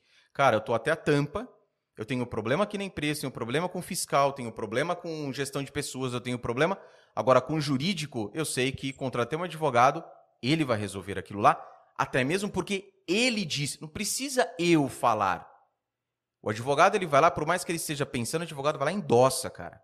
Fala, viu, o seu problema agora é o meu problema, acabou, é o problema da minha equipe, é o problema Sim. do meu escritório. E já era, bicho. Sim. E encarar Aí, é aquilo é... como se fosse, cara, tua mãe é a tua mãe que tá com aquele problema. Eu falo isso pra galera. Faz de conta que é tua mãe, qual é o problema dela, cara? E aí, o que, que você vai fazer? Vai deixar tua mãe na mão? Ou a pessoa é... que você mais ama, enfim? Então, eu, eu penso isso. É a forma de, de trato com o cliente aqui é essa. É o cliente sentar, olhar para a gente e falar. Ele está falando que vai resolver e vai mesmo. Apresento para ele a, a, as possibilidades, a forma que a, gente, que a gente resolve esse tipo de situação, quem vai resolver. Olha, esses aqui são os que eu estou delegando para resolver o seu problema. É, entre em contato com eles também, é, a hora que você quiser. Tem muito cliente que já é, o empresário já está fazendo o seguinte aqui. A gente tem muita situação assim. Nem é ele quem entra em contato com a gente mais. Ele já delega para algum alguém da confiança dele, algum é, gerente da empresa dele, para que o gerente nos, nos procure e informe os problemas da empresa. E, e, então, assim, tanto eu quanto ele ficamos fora desse circuito, só monitorando. Porque o cara também não quer participar, ele não quer ficar ali sabendo quantas ações trabalhistas, o que está acontecendo com a parte tributária dele. Ele quer terceirizar isso daí, ele acredita que a gente está resolvendo. Então, é, essa é a forma de, de trabalhar aqui, e eu, e eu acho que tem que ser a forma de trabalhar em todo lugar. Você oferecer a solução para o seu cliente, né? É isso que ele procura de você. Exatamente. É isso aí, é solução para problema. O resto é perfumaria. É, é diploma na parede, é lá, lá, lá, não adianta. É aquilo que você disse no começo, eu sempre repito aqui também, cara. Ele quer o problema dele resolvido. O modo como você vai resolver, claro que, desde que não prejudique. Ó, resolvido um jeitinho aqui, hum. falei com o cara lá. Com ética, né? Com caráter. É. Entende? Porque tem muito disso. Ah. Conheço advogado ah. que é nesse esquema. Não, resolvo. Aí ele chega pro cliente e fala assim, viu? Contratei uma pessoa lá para fazer um servicinho assim, assim, assado. Vai custar mais não sei quanto. Quer dizer, você, porra, você pega o cliente, ele já tá com problema, você coloca outro problema na vida do cara. Então você então, não resolveu, né? E se não resolveu, exatamente. Então é uma questão que tem que ter. E na essa... próxima, na próxima esse cliente não procura o advogado mais, já procura indica, o né? fulano né? lá que resolveu. É, exatamente, vai direto no cara. É. Então, então aqui eu muitas vezes eu já comprei problemas que não tinha capacidade técnica para resolver, que eu não tinha na equipe alguém que soubesse trabalhar, mas eu falei, cara, traz para a gente que a gente faz, traz aqui que a gente faz. Eu vou no mercado procurar um advogado que faça isso. Eu contrato outra empresa, outro escritório que faça isso. Porque dessa forma eu não perco o meu cliente. Se eu falar para ele, não, vai ali, ó, o escritório do, do JR faz, pode ir lá que o JR faz isso para você. Eu não vou deixar passar um, um, cliente que é meu alvo e, e ir para outro lugar. Eu contrato o JR, chamo JR, vamos fazer em parceria isso daqui? Eu estou com um cliente assim assado, vamos, vamos fazer junto isso? Eu acho que e, e o, o, cliente me procurou, então ele confia em mim. Não importa sim, se sou eu que vou fazer ou não. Ele sabe que eu vou trazer o melhor para ele. Ele chegou até você de algum jeito, ou por uma indicação, porque ele viu lá o seu Instagram, porque ele viu o seu, o seu artigo no seu blog, enfim, ele, o seu Isso. vídeo. Ele gostou de você, da sua postura, ele te procura. E, e detalhe, né? O que você está dizendo, até para algumas pessoas podem ficar naquela. Não entendi mas é com relação. Quando você fala eu não falo que eu não faço determinada coisa, é claro que a gente está falando na sua área.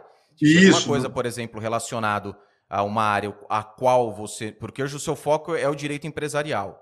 É, é a assessoria para empresas. Para empresas. Então, tudo que permeia a empresa. Então, se, se chegar algo... um reclamante aqui no escritório, eu indico para um colega. Aí eu nem. Aí você nem... tem essa parceria, exatamente. Já exatamente. me isento de responsabilidade, um criminal. Aí, aí tem o seguinte, né? A gente fala o seguinte, é, principalmente para a galera nova.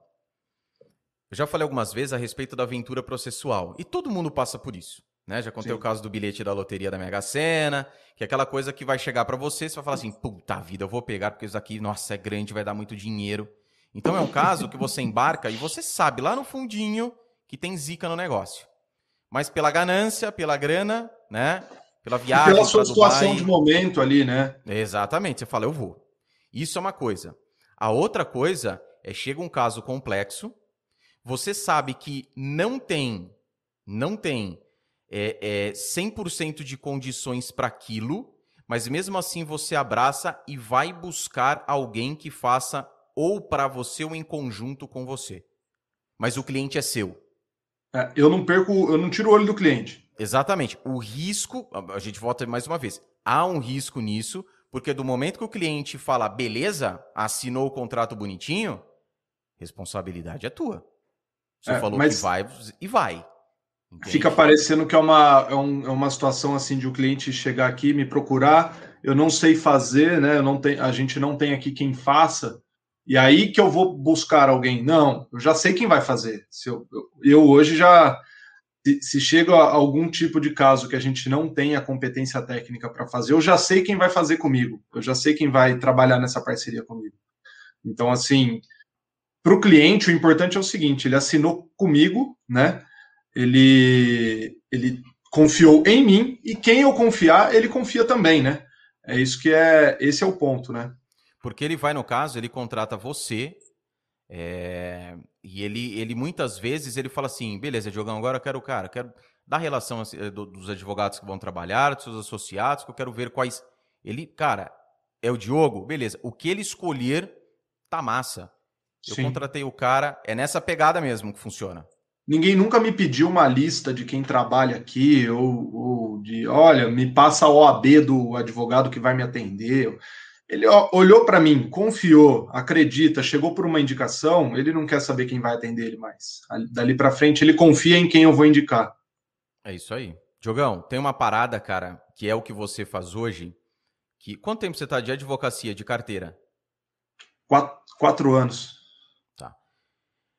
Só para a galera entender o negócio. Essa postura que o Diogo tem, o modo atuação dele que a gente vai falar a respeito disso agora é o seguinte: advogados é, têm essa essa pegada. Eu quero saber onde que você viu, alguém falou isso para você, como é que foi, tá?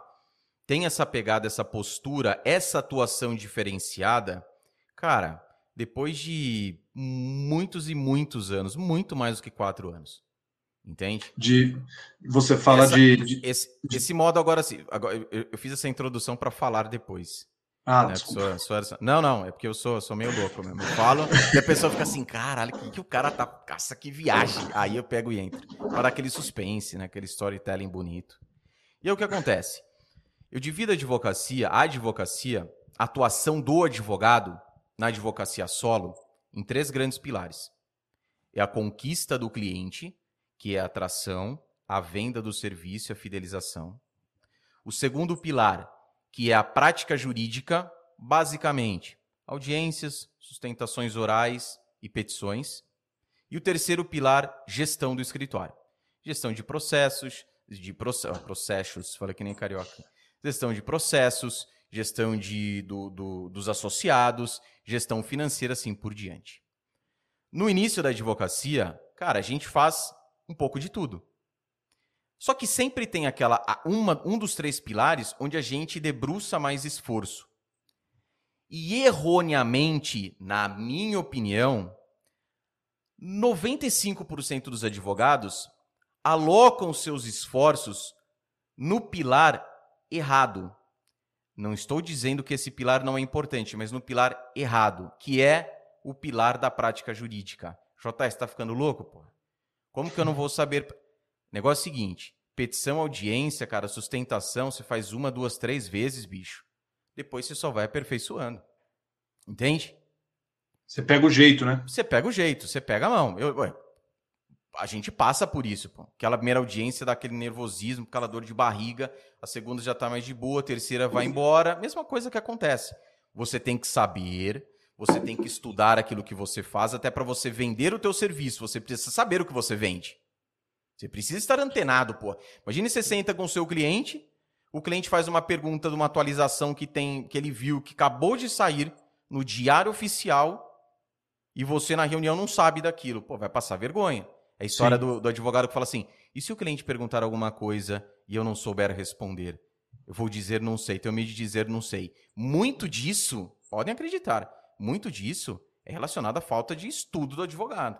Tem que estudar Sim. todo dia aquilo que você faz. Sim. Só que o que, que acontece? Chega no. Na verdade, o que é? Para você crescer na sua advocacia, sua empresa, o seu negócio, porque é o negócio que você tem, vai chegar um determinado momento que você vai ter que escolher um desses três pilares para focar os seus esforços: ou a conquista, ou a prática, ou a gestão.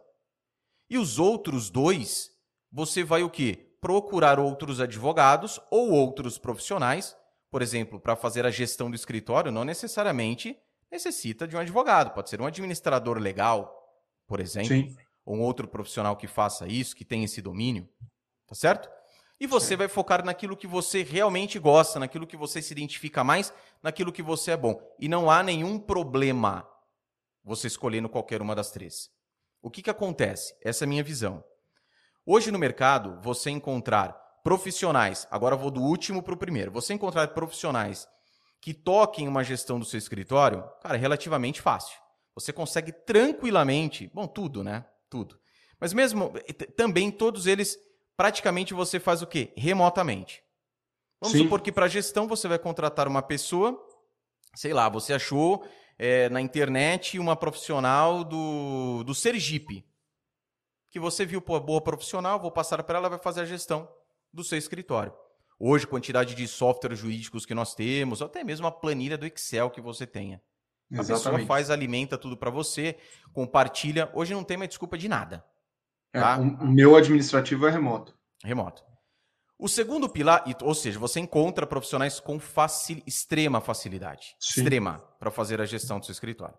Tá? Ah, JR, mas eu quero um profissional altíssimo qualificado. É claro que se você busca um profissional com garbo, elegância, né, qualificação, barari bororó, pode ser que você encontre dificuldades. Mas nós sabemos, e até pelo fato de a gente passado pelo corporativo, onde a gestão administrativa, e principalmente no contencioso civil, né, é pesadíssima, então falo isso com propriedade.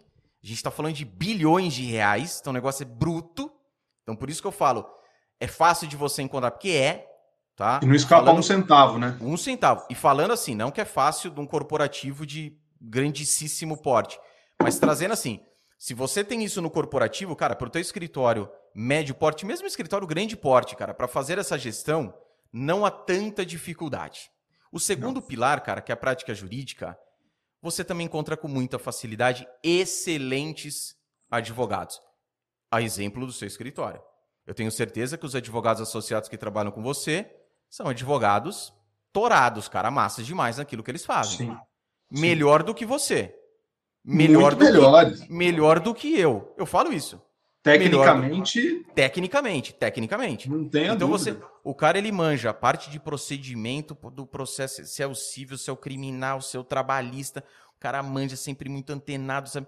Prática jurídica, por isso que eu disse, onde a galera debruça mais esforço, ou seja, onde tem muito mais advogados, é muito mais fácil de você montar um time massa. Massa. Dá pra...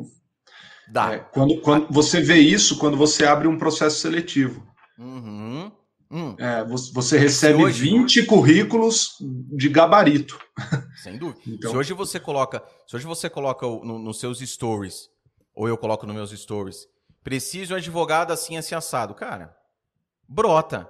Entende? Sim. Brota. Só que e aí que é a pegada. E aí que é a tua função hoje. A tua função hoje não, a tua função atual no escritório.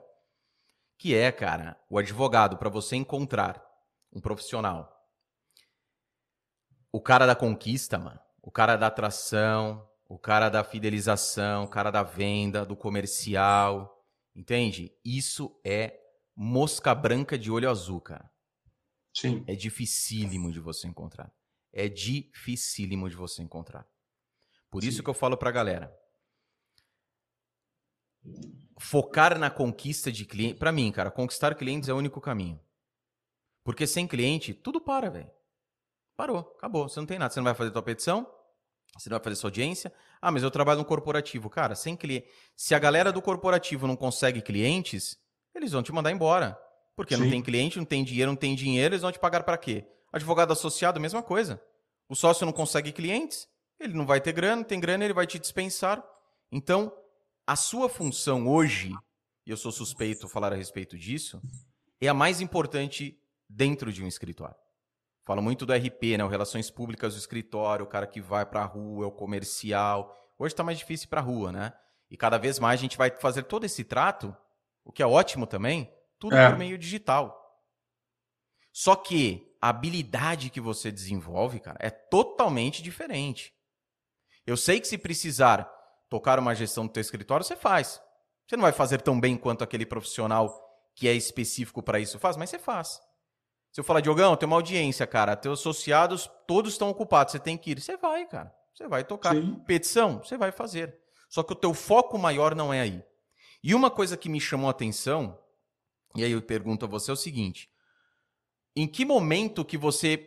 Isso foi uma coisa meio que. Ah, cara, nem sabia. JS, você falando assim, cara, mas nem, nem foi assim comigo, porque nem sabia de tudo isso, não, cara. Sei lá, para mim foi acontecendo. Ou foi algo que, que, que chegaram para você falar a respeito disso, você falou, putz, é isso que eu quero para mim, entende? E, e, e desde quando você tá nessa pegada? Chegou nesse ponto, fala, cara, é o seguinte, eu vou tocar a parte comercial do meu escritório, eu vou para cima, eu vou a campo, vou trazer os clientes e vou trazer advogados para cuidar da questão, tanto da parte, é, da, ou profissionais para cuidar da parte da gestão e outros advogados para conduzirem a parte de prática. O que, que aconteceu, cara? Quando eu abri o escritório, é, nos primeiros seis meses, eu falei, nossa, eu sou muito, eu, eu tenho bastante conhecimento na parte societária, na parte de contratos em multinacionais. Se eu pegar empresas aí de médio porte, eu vou conseguir implementar é, contratos e questões societárias lá de empresas de gigantes, né, de empresas de grande porte. Então eu falei, eles vão pirar. A hora que os clientes verem o trabalho, eles vão pirar. Aí eu falei, pronto, vou abrir o escritório e focar nisso. E sentei lá na minha cadeira, montei o escritório, compra a mesa, não sei o que. Você senta lá, abre o computador e fala: pronto, estou aqui prontinho para implementar um contrato muito legal na empresa daquele cara. Mas quem é? Como que eu vou chegar nele?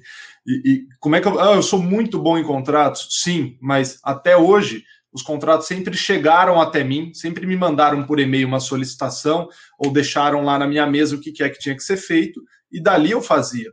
Então, até então, eu não sabia como conseguir um contrato para fazer, como conseguir um processo para fazer. E, é, mas eu acho que hoje ninguém pode alegar desconhecimento de nada. É, você só não sabe daquilo que você não quer. Então, comecei a procurar na internet, um dos, é, inclusive no seu canal, e ficar assistindo vídeos. É, o que você mais vê advogado falando na internet é o foco é captação de cliente. O foco é captar cliente. Se você não tiver clientes para trabalhar, você não você não vai ter faturamento. Não adianta você ser bom advogado e não ter cliente. E foi quando eu descobri algumas, algumas maneiras de captar cliente e eu vi que eu gostava muito mais de estar em reunião com o cliente, de explicar para ele aquela situação, do que de efetivamente trabalhar no caso dele. E foi quando eu comecei a trabalhar em parceria com um colega nosso da CCR, né? Mas comecei a trabalhar em parceria com ele, né? Pode falar que tá em alta aí, porra, tá arrematando tudo. comecei a trabalhar dois com... blocos aí, tá levando tudo, tá massa demais. Dono dos aeroportos do Brasil. Mas. É, Fala o nome comecei... aí, Gelson, Gelson. Comecei a trabalhar com, com o Gelson. Gelson, abraço, cara. Se estiver assistindo aí, abração. Gelson, gente boa demais. Outro advogado, outro advogado também que, porra, saiu, né, do corporativo. Gente, na coragem. Se alguém, na cor, se alguém olhasse pro gesto e falasse, puta, cara, esse cara aqui vai, fi, vai, vai ficar enraizado a vida inteira. E o bichão bateu no peito, velho. Sim, matou no peito e, e, toca até hoje. Toca até hoje. E a pegada então, dele as... é outra, né, que você falou. Isso. Porra, isso. vamos perder mais um soldado. Para que, que ele tá estudando, você sabe? É, eu acho que é procurador. Municipal ou estado? É, ele estava prestando concursos para procura, procurador municipal aí. Ei, Gelson, vamos perder mais um. So... Bom, procurador municipal vai, o cara vai continuar aí. Vai continuar ainda.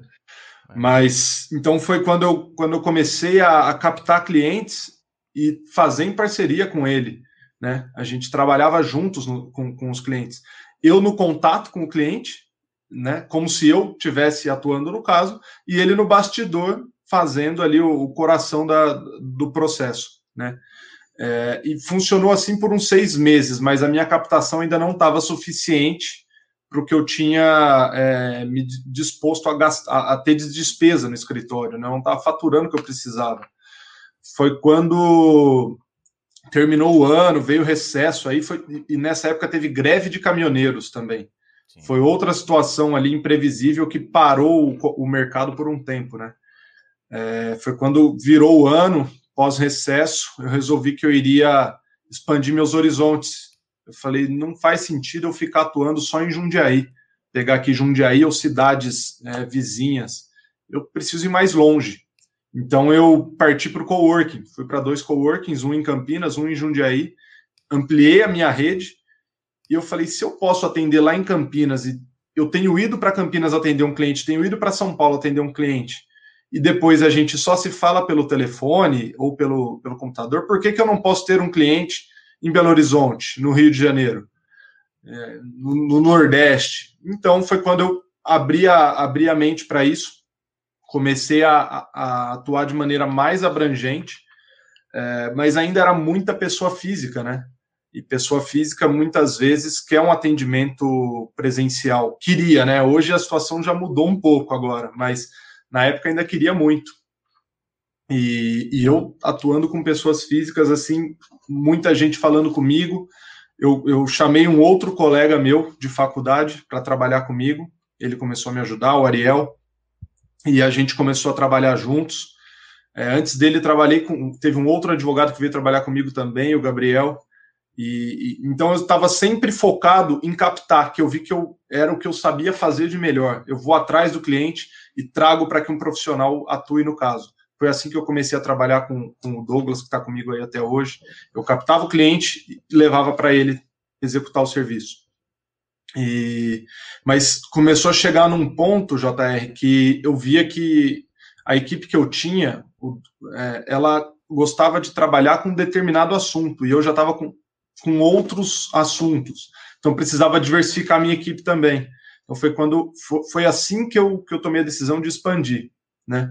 Foi quando eu vi que eu precisava de um advogado trabalhista, eu precisava de um advogado tributário, eu precisava de alguém na parte de contratos, no compliance, e, e, e, foi assim que eu, que eu tomei a decisão de expandir. Quando eu vi que se cada um trabalhar no que sabe, no que gosta, é, o processo flui muito melhor. Né? As coisas acontecem naturalmente. E há pouco tempo atrás eu saí da gestão também. Então hoje também tem alguém pagando mesada para mim todos os meses aí, eu recebo minha, minha mesada aqui. E eu saí também da, da frente disso, porque é outra coisa que demanda muito tempo, que te cansa muito, Sim. né? É, boleto fiscal, contábil, e, e, verificar se, se pagaram, se não pagaram, é, é uma questão cansativa, exaustiva. É, foi muito bom ter saído também, é, eu começo a, foi quando eu comecei a perceber que quanto mais eu me distanciar daquilo que não sou bom em fazer e, e fizer somente o que eu sou bom, o que eu gosto de fazer, eu faço com mais qualidade. É, então, assim, em pouco tempo já deu para sentir essa diferença. E todo mundo aqui é, trabalha dessa forma. Todo mundo vai se direcionando para o caminho que gosta mais e a produção fica muito melhor, fica muito mais agradável de trabalhar, né? Sem dúvida. Então, Mas ninguém, ninguém me falou é, que foi a falar, a coisa foi, foi acontecendo. Você eu enxerguei. essa percepção. É. é, cara, vou falar pra vocês, é raro, viu? Isso é difícil. Ter essa não sou nenhum, nenhum autodidata, não, mas é que chega no momento que você tá ali, é, você gasta uma hora para captar um cliente e eu gastava 12 horas para trabalhar no processo dele. E aí você eu contratei um advogado. Contratei um advogado para me ajudar que tinha uma formação muito parecida com a minha, então tecnicamente a gente era similar, e ele estava executando o serviço que eu gastava 12 em 6. Só que se sentasse ele na frente do cliente, ele gastaria 12 dias e não, não ia convencer o cliente a fechar com a gente. Então foi quando eu vi que cada um tem a sua área, cada um tem que fazer o que, o que faz de melhor, né? Porque é assim que a empresa vai funcionar que a empresa, que a empresa vai deslanchar, né? Cada um fazendo o que sabe fazer de melhor. Mas foi uma percepção que eu tive mesmo, não foi um não foi nenhum ensinamento. Meu pai falou muito isso para mim. Falou: "Meu, se você é vendedor, vai ser vendedor, sai do sai do cenário, né? Não fica não fica ali executando o serviço, tenta se organizar para contratar pessoas para executarem o serviço para você". Ele foi uma das pessoas que me abriu o olho para isso. E isso qual qual a profissão do seu pai? Meu pai é desenvolvedor de sistemas. Tá.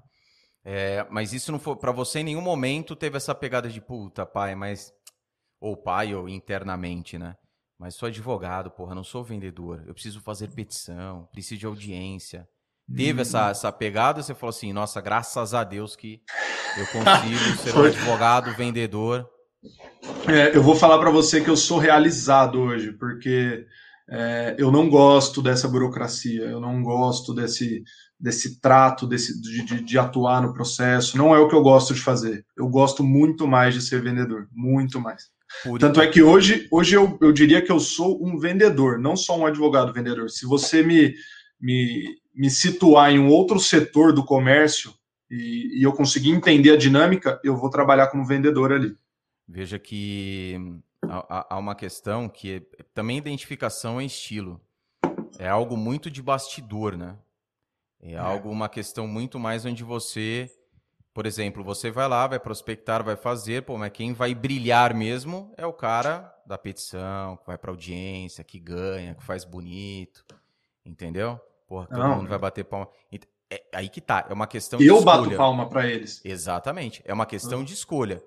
Às vezes o advogado ele não quer isso, cara. O cara ele quer, né, o, o brilho, o glamour da coisa e, e tudo bem, meu. É Mas o, eu, justamente, eu. Justamente é o que, o que acontece aqui. Os advogados aqui que atuam nos processos, se, se você perguntar se o cara quer parar de, de, de atuar nessa parte e partir para o comercial, ele não quer. Exatamente, o cara adora escrever. É estudar, descobrir uma jurisprudência nova, um, elaborar um contrato né, diferente, eles adoram isso. E trazem a tese para mim. Olha, isso aqui é interessante, viu? É, conversar com o cliente lá e oferecer para ele, isso daqui é muito interessante. Mas não, se, mas não querem ir lá conversar com o cliente, sabem que cada um no, no, na sua posição funciona muito melhor. Veja, isso, essa questão, e aí a gente fala no momento, o advogado está ouvindo agora e fala, puta vida, cara, e eu? E eu que. É o que eu disse, no começo, você vai ter que fazer um pouco de tudo. Vai ter que fazer, não tem jeito. Você pode ter essa opção que o Diogo fez, logicamente. E. Eu acho a parceria muito viável. É, a parceria. Mas é aquela coisa, né? O, é, é, é, o que a gente disse no início, que foi uma das suas primeiras frases, é o esforço para o lado errado. Sim. Então, vamos supor que você está ali, tá hoje no seu escritório, abriu, tá fazendo tudo, cara. Tá conduzindo, tá indo para cima de cliente, é, para conquista de cliente, tá tocando a parte de prática e tá na gestão do seu escritório. Mínima, cara. A gestão que eu tô falando, entendo no começo da advocacia, pô, você tá fazendo num caderno que sobrou folhas ali do teu tempo sim, de faculdade, sim. ou no Excel tá tranquilo, ou no software sim. jurídico tá beleza, tá? Sim. É, porque quando, muitas vezes quando a gente fala em gestão, tem cara que fala, puta, gest... tem muito advogado que é tarado na gestão, só pelo nome gestão. Sim. Entende? O cara fala, nossa, é bonito. gestão, nossa senhora. E, né, enfim. Mas o que acontece? É, identifique o que, que eu sugiro. Vai identificando como o Diogo fez, tendo essa noção, ainda mais depois do que ele disse aqui, tendo essa percepção naquilo que você se sente mais à vontade. Porque às vezes o cara pode ficar 12 horas fazendo uma petição exemplo, vai para ele, pô, tá na festa, tá lindo, maravilhoso. Ele continua no, é, é, confeccionando a petição, ele vai otimizando aquilo para fazer em menos tempo, mas é a pegada dele. Mas vai identificando aquilo que você mais gosta. E já se prepare, eu sempre falo isso aos meus alunos, já se prepare, já vá se preparando para a transição. Cortar o cordãozinho umbilical ali. É, Porque é foi... difícil, Diogão passar para outra pessoa fazer, você falar, puta vida. O que, é que eu faço? E uma coisa, é o teu nome, cara. No Sim. contrato que você, no contrato de honorários, é, tá ali o CNPJ da, da do teu escritório. É. E, e, no, é. e no CNPJ, sua sociedade é você só, unipessoal. Não, isso, não tenho sócio. Ou seja, cara, a responsa é tua. Isso. Entende? Ah, mas o. Não, é advogado não, cara. É, é, o Diogo, tá aqui. O contrato assinei com ele, pô. Então é. tem gente também que tem esse, esse receio. Não, e, e, esse receio tem que fazer parte, né? Isso, isso é, uma, é, um, é um medo que tem que existir. Até para você ficar atento e ficar ligado com tudo que está acontecendo. Senão você abandona, né? Você não pode desistir de, de acompanhar. É o que a então, gente disse, cara. A decisão e o risco que todo mundo, isso. a todo momento, você está correndo. Então, assim, um, um momento que foi marcante para mim né, nessa situação foi sair da parceria com o Gelson. Foi, foi quando eu falei, nossa, a gente tem uma parceria aqui é, de 50%, né? E eu comecei a ver que, de repente, com esses 50%, eu conseguiria contratar uma pessoa para me ajudar. Só que é um risco, é, um, é, um, é uma transição que não é simples, né? É, e, e, da mesma forma, quando eu comecei a montar a equipe aqui, você fala, nossa, eu vou contratar aqui uma, uma pessoa para fazer isso em meu nome, né? Vai estar o logo lá da Gaspar Advogados e o cara assinando pelo, pelo meu escritório, é complicado. E eu comecei a revisar, JR. Eu falei, não, então agora tudo que for ser feito, eu vou revisar. Você fica doido. É, me coloquei na, na posição de ministro do Supremo aqui, falei, eu vou revisar tudo, eu sou a referência. E quando eu comecei a revisar, eu comecei a olhar e falei, mas eu jamais teria a capacidade de fazer isso que você fez, nesse tempo que você fez, dessa forma que você fez. Então, assim, não vou revisar mais nada, não, não tenho cara para revisar isso de vocês, não. Vocês revisem entre vocês, que vocês são muito melhores do que eu. Então, é, foi, foi, foi quando eu comecei a perceber que cada um na, na sua, no seu canto era o que fazia mais sentido. Isso é fundamental. Essa questão, outra coisa que chamou a, a, atenção, que também é algo que muitos advogados têm, é, é, outro fetiche, né? Que é montar o escritório próprio. Você falou da, da, da coworking, que você pega uma é. base em Jundiaí, aqui, e uma base em Campinas, né? Que é onde você está nesse momento. Você está em Campinas. Não, estou em Jundiaí. Está em Jundiaí. Em Campinas então... hoje eu não tenho mais. Eu tenho escritório próprio agora, não é mais coworking mas em Campinas não tenho mais, é, porque acabou que não fazia sentido mais eu, eu, eu fui para Campinas naquele primeiro momento por uma questão de atendimento de pessoas físicas, né? Onde faz sentido você atender, fazia, né? Sentido atender presencialmente. Hoje eu tenho clientes em Campinas que ou eles vêm até meu escritório ou a gente faz por, por em Jundiaí, vídeo. Em Jundiaí tem coworking? Não, escritório próprio. Escritório também.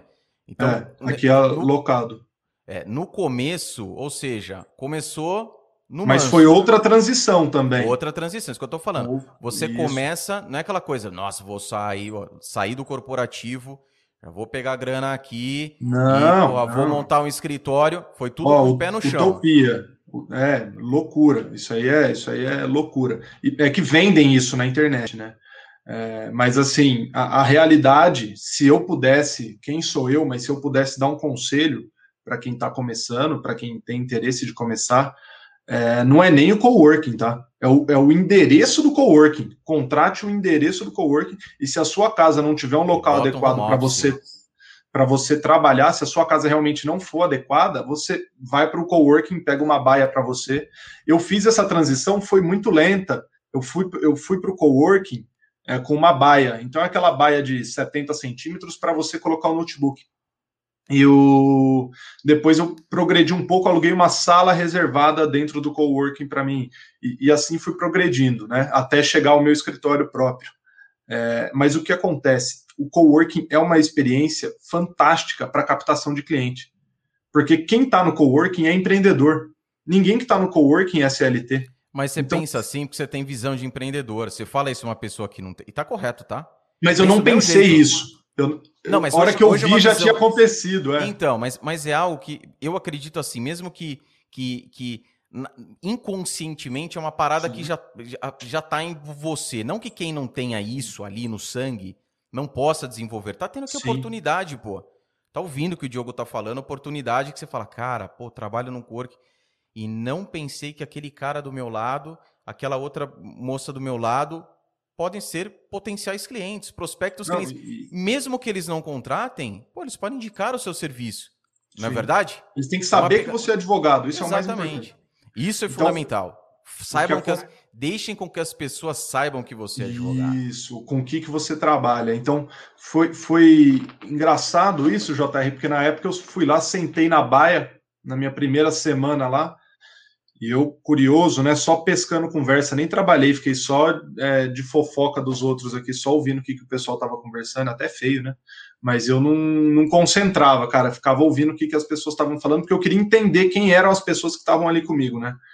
E aí logo eu percebi, o cara do meu lado era engenheiro, o outro tinha uma empresa de sites, o outro tinha uma empresa de, de tecnologia, uma de logística, e comecei a ver, caramba, quanta oportunidade tem aqui tinha, tinha um, uma, umas pessoas lá que eram assim: o cara é dono de uma fábrica de óleo, é, uma fábrica enorme. Estava do meu lado, sentado, trabalhando. Esse cara é meu cliente, grande amigo, o Alexandre.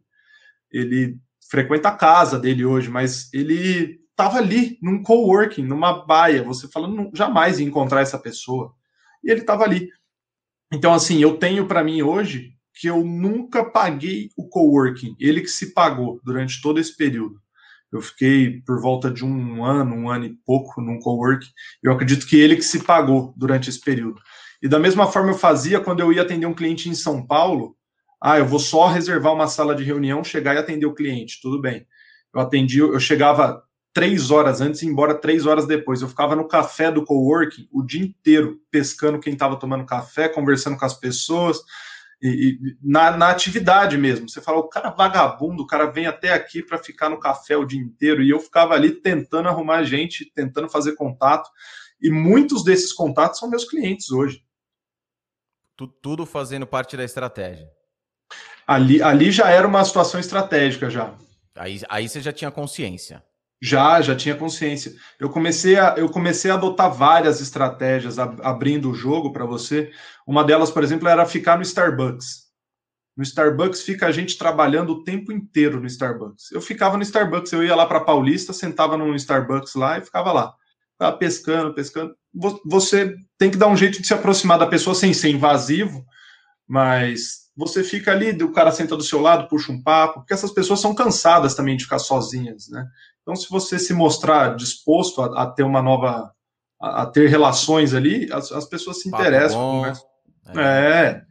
Você não e vai chegar você... e já jogar na cara dele o que você é, o que você já faz, dá, mas... Já dá o cartão, fala, sou advogado, se apresenta pós-graduação, sou pós-graduado, tenho mestrado. Isso, isso. Agora você leva o currículo para ele. Leva o currículo. Ó, tem aqui um, um em PDF que é agora digital, né? Eu acabei, passa o e-mail para mandar meu currículo para você. É.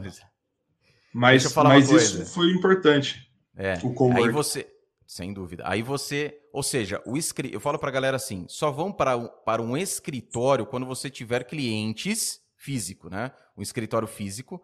Isso antes até da pandemia, né? Hoje muita coisa mudou, mas Grosso modo, a pegada é essa, só para entendimento. Só partam para um escritório, só invistam em um escritório, uma estrutura física, cara, quando você tiver clientes que minimamente paguem a operação de um escritório. Porque Sim. veja que a gente fala que é, tem o um status, putz, eu tenho um escritório, que também vai mudando muito, né? Como a mobilidade mudou muito a figura do advogado, chegar de carrão, parará. Eu falei, cara, hoje o advogado ele chega de Uber, Porra, o cara é engajadaço. O cara chega de monociclo, pô, esse advogado aí é tanto patinete, patinete, mo eh, motoquinha elétrica, porra, o cara, pô, entende? Tem um impacto, coisa que antigamente a gente não tinha. Mas, Mas a sua, a sua pegada na quando você abre um escritório e depois o outro, foi justamente nesse pensamento de a minha advocacia pede isso, até pela estrutura é, não só do cliente, mas do próprio do, do, dos próprios associados ou não, cara? Foi uma coisa assim, não, cara. cheguei no momento que eu falei, não preciso ter mesmo para status, porque a empresa não vai me contratar é, se eu não tiver uma estrutura física. Olha, eu acho que são, são duas situações, tá? É, primeiro que o coworking, em algum momento, ele vai ficar conturbado e você vai ficar cansado dele, tá? É, então, uma situação engraçada, por exemplo, que acontecia comigo, eu ia atender um cliente na sala de reunião, e na sala de reunião do lado era um cara que tocava violino em casamento. Então, ele fazia uma apresentação ao vivo de violino na sala de reunião do lado. Então, eu estou ali conversando sobre um, uma situação extremamente constrangedora com o meu cliente, começa um violino a tocar do meu lado ali. É, você começa a ver que o tipo de cliente que você está atendendo não aceita mais aquela situação. Sim. É. Então você precisa talvez se organizar. Tem coworkings e coworkings, tá? Mas você precisa se organizar de repente, não para um escritório próprio, mas vai para um outro coworking, vai para um coworking que preserva mais o silêncio, por exemplo, uma sala mais afastada. Tem uma série de possibilidades hoje. Mas é, e eu tinha o sonho, né, cara? É, tem uma coisa que não tem como, todo mundo que abre o escritório sonha em, em de fato ter o seu lugar um dia com, com tem aquela história do nome na porta e tal, de, de ter a sua mesa. É, existe esse sonho, é um ego inflado que a gente tem, mas não tem como, existe. Depois a poeira baixa, você fala, poxa, nem precisava. Mas tem as contas começam a chegar, você fala, ei, papai, pensando é. bem. Quando chega o aluguel em janeiro, que você está ali de um no meio de um recesso, assim, aí, aí você fala, poxa, para que esse escritório, né? Mas é, o que, tem, tem uma coisa, JR, que eu acho que o escritório, se você souber utilizar, que é uma ferramenta, que é mais uma ferramenta que você tem. Se você souber utilizar ele da maneira correta, ele se paga também. Sim. Tá? eu acho que a boa impressão que você causa, ela, ela consegue se pagar de alguma forma. É, então, assim, que é parte daquela estratégia do advogado andando de carrão que você falou. O cara chegava de carrão porque aquilo se pagava, né? Eu tenho, eu tenho muito claro para mim que pode ser até um pensamento errado, mas eu já vivi isso e percebo isso, que o cliente ele não quer ser o primeiro a te dar dinheiro. Ele nunca quer ser o primeiro. Você, se você chegar para ele e falar, não, cara, eu não tenho nenhum contrato desse porte, o seu vai ser o primeiro. É, ou você chega lá, igual você está falando, você chega, ele olha e fala, Ih, esse advogado aí não tem ninguém igual eu. eu vou... Aí ele vai crescer em cima de você. Ele, ele, ele vai, ele vai te, te esgoelar ali até o seu limite. Então, é, talvez seja esse o motivo dos advogados terem essa ideia de andar de carrão, de ter um escritório né, no, no, alto de um prédio, aquela história toda, porque ele pensa, nossa, já tem uma série de, de clientes, de empresas que remuneram esse escritório por isso, eu vou ser mais um deles, vai ser uma honra ser mais um deles. É a percepção errônea, né? Isso. É a imagem que causa Isso. a percepção de que se o cara tem, o cara é bom. Isso. Isso, até, por incrível que pareça, mas existe isso. Não, existe, e aquela história. Só que aí tem, tem um grande porém. É até entregar o resultado. Sim. Porque se sim, entrega o tem... resultado, resolveu o problema, o cliente fala, puta, eu sabia. Agora, o que acaba acontecendo frequentemente é que não há essa entrega de resultado. E aí a frustração é grande. Entende? Sim. Então, assim, pensa quando eu abri o escritório num, num lugar humilde, arrumadinho, mas humilde, é, com 23 anos e é, sem, sem, muita, sem muita lábia, sem, muita, sem muito poder de convencimento ainda. Você chega lá, você fala, ó, oh, meu honorário então é X. Aí o cara fala, mas você nem explicou ainda o que, que você vai fazer, você já está me passando o preço. Fala, Poxa, estratégia errada, vamos pensar direito para o próximo.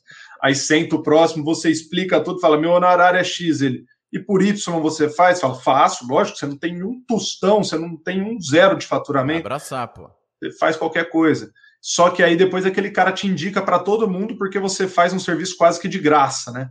Quando eu vi, eu estava com 10 processos que não valiam um. E, então, assim, é, mas é o que eu estou te falando, 23 anos, recém, recém saído do, do mercado, onde tudo chega de mão beijada para você, né? É tempo de errar, né, bicho?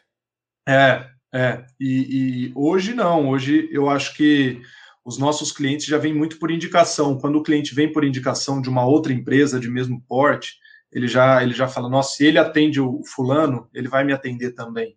É, também é capaz de me atender. Então, mas hoje eu não precisaria do, do escritório físico. É que eu gosto muito também. Eu, eu saio de Campinas todo dia para vir para Jundiaí para poder sentar aqui e trabalhar, vestir um terno, sentar e trabalhar. Eu não, não gosto muito de ficar em casa trabalhando. Mas poderia. A gente ficou aí por uns 15 a 30 dias aí, todo mundo na sua casa trabalhando. E então funciona, é, né?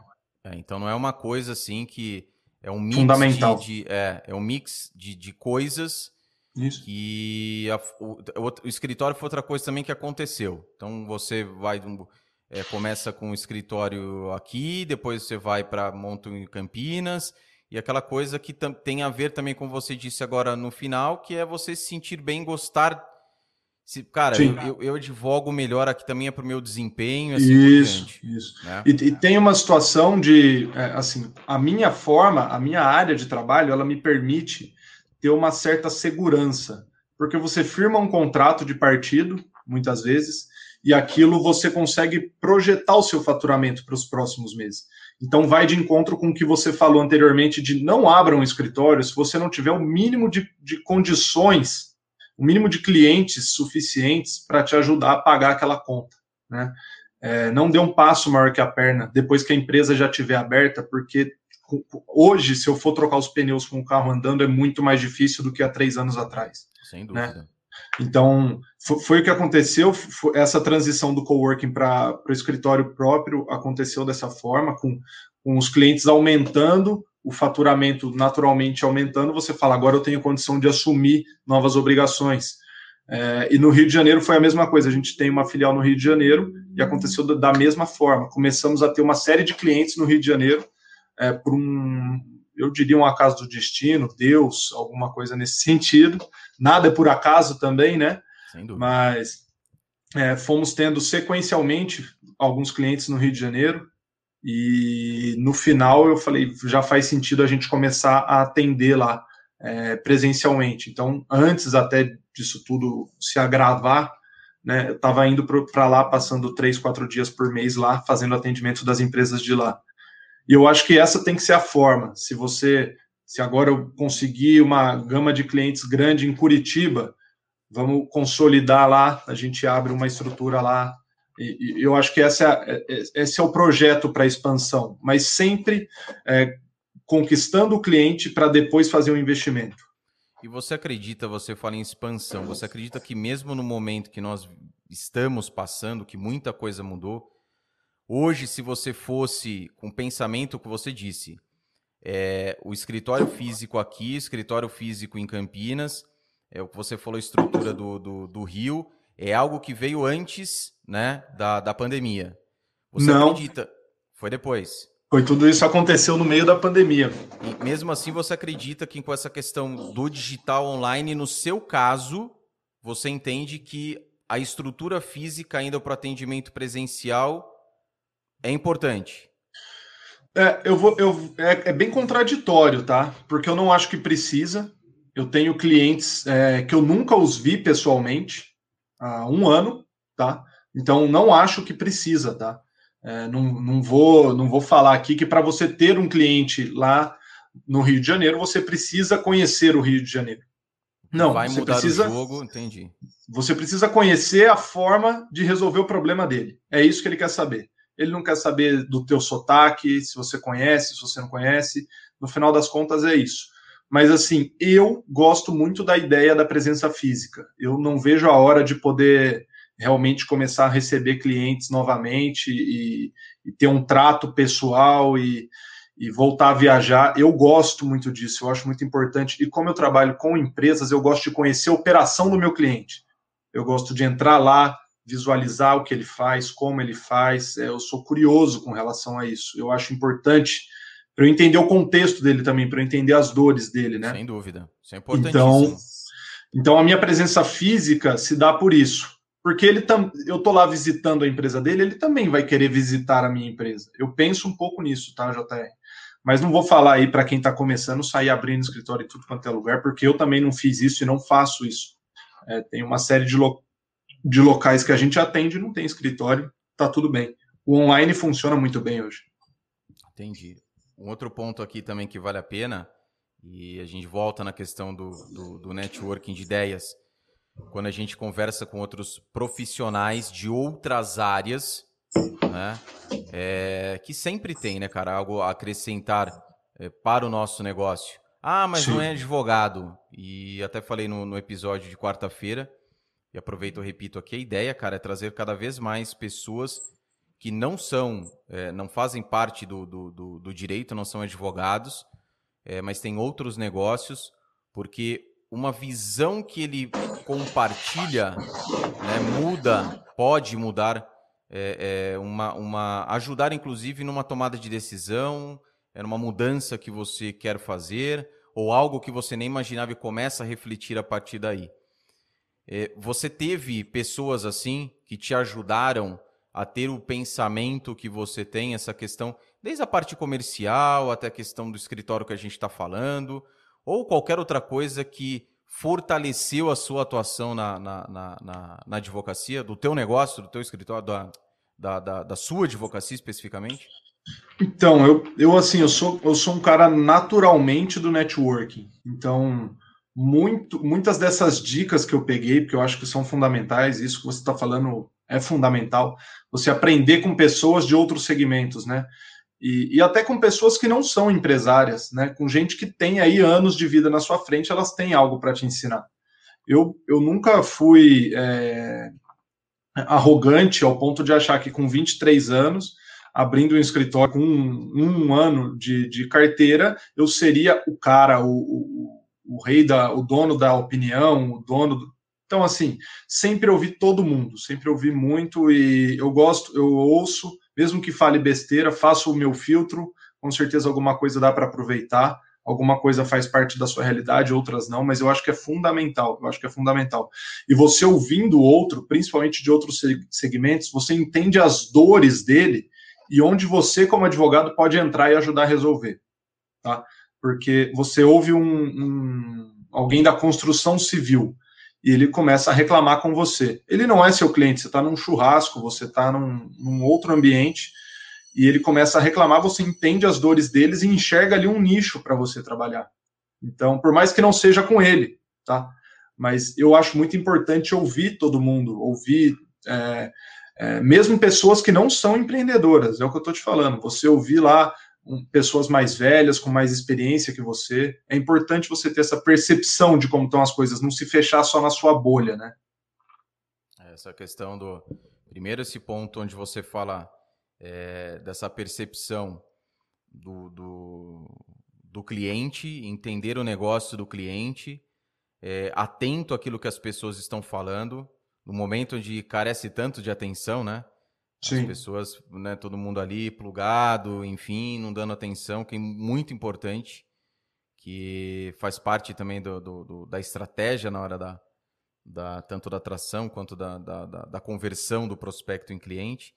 Então, realmente, isso tem um papel fundamental, concordo plenamente, papel importantíssimo, porque isso passa né, a segurança, a confiança, e pessoas compram de quem elas confiam, cara. Pessoas Sim. compram aquilo que elas entendem. Então, o modo também da comunicação, o cara, ele, pô, o cara é empresário, não é um. um, é, tem vivência, que você diz, tá, tem, às vezes nem é um profissional ali da, da, da, da é, do, do teu métier, do seu nicho ali de atuação, né, do teu cliente, dos clientes que você tem dos prospectos, mas ele tem uma vivência muito grande e, ele já consegue farejar, né, cara, se tem alguma Sim. inconsistência naquilo que você diz. E, e caso isso aconteça, bicho, é, a probabilidade dele, ah, tudo bem, qualquer coisa eu ligo e eu procuro e perdeu, cara.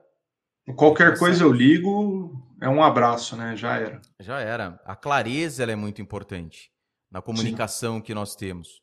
Então, Sim. ah, eu vejo que também há essa dificuldade muito grande. E eu acredito que muito dessa dificuldade é o fato de não confiar no próprio taco.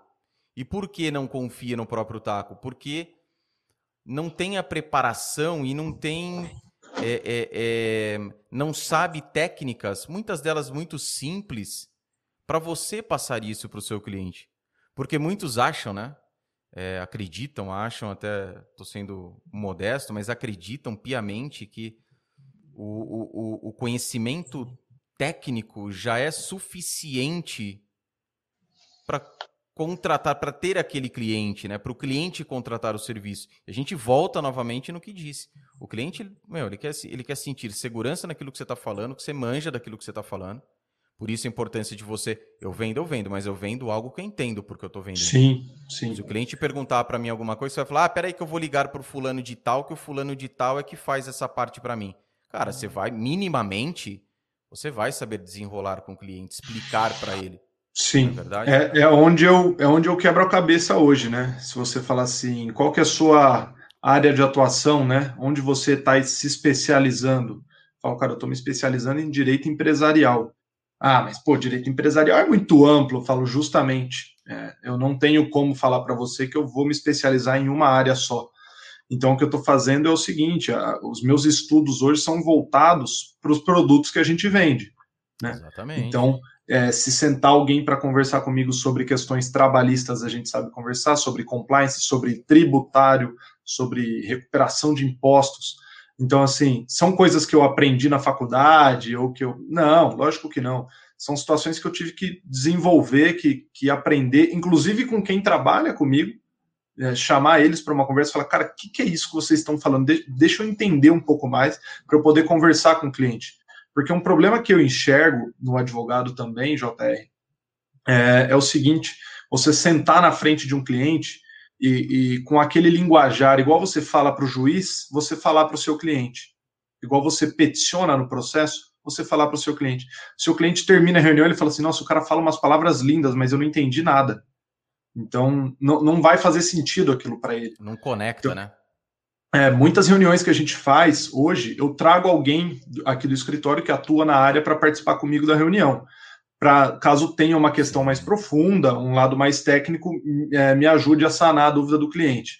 Mas o que, que acontece muitas vezes? O, o meu advogado aqui, ele começa a falar, falar, falar, e o meu cliente fica só olhando, não entende, não entende, e no final eu vou lá e falo, não, peraí, é isso aqui, ó, tá, e, e, jogo na, na linguagem que o cliente vai entender.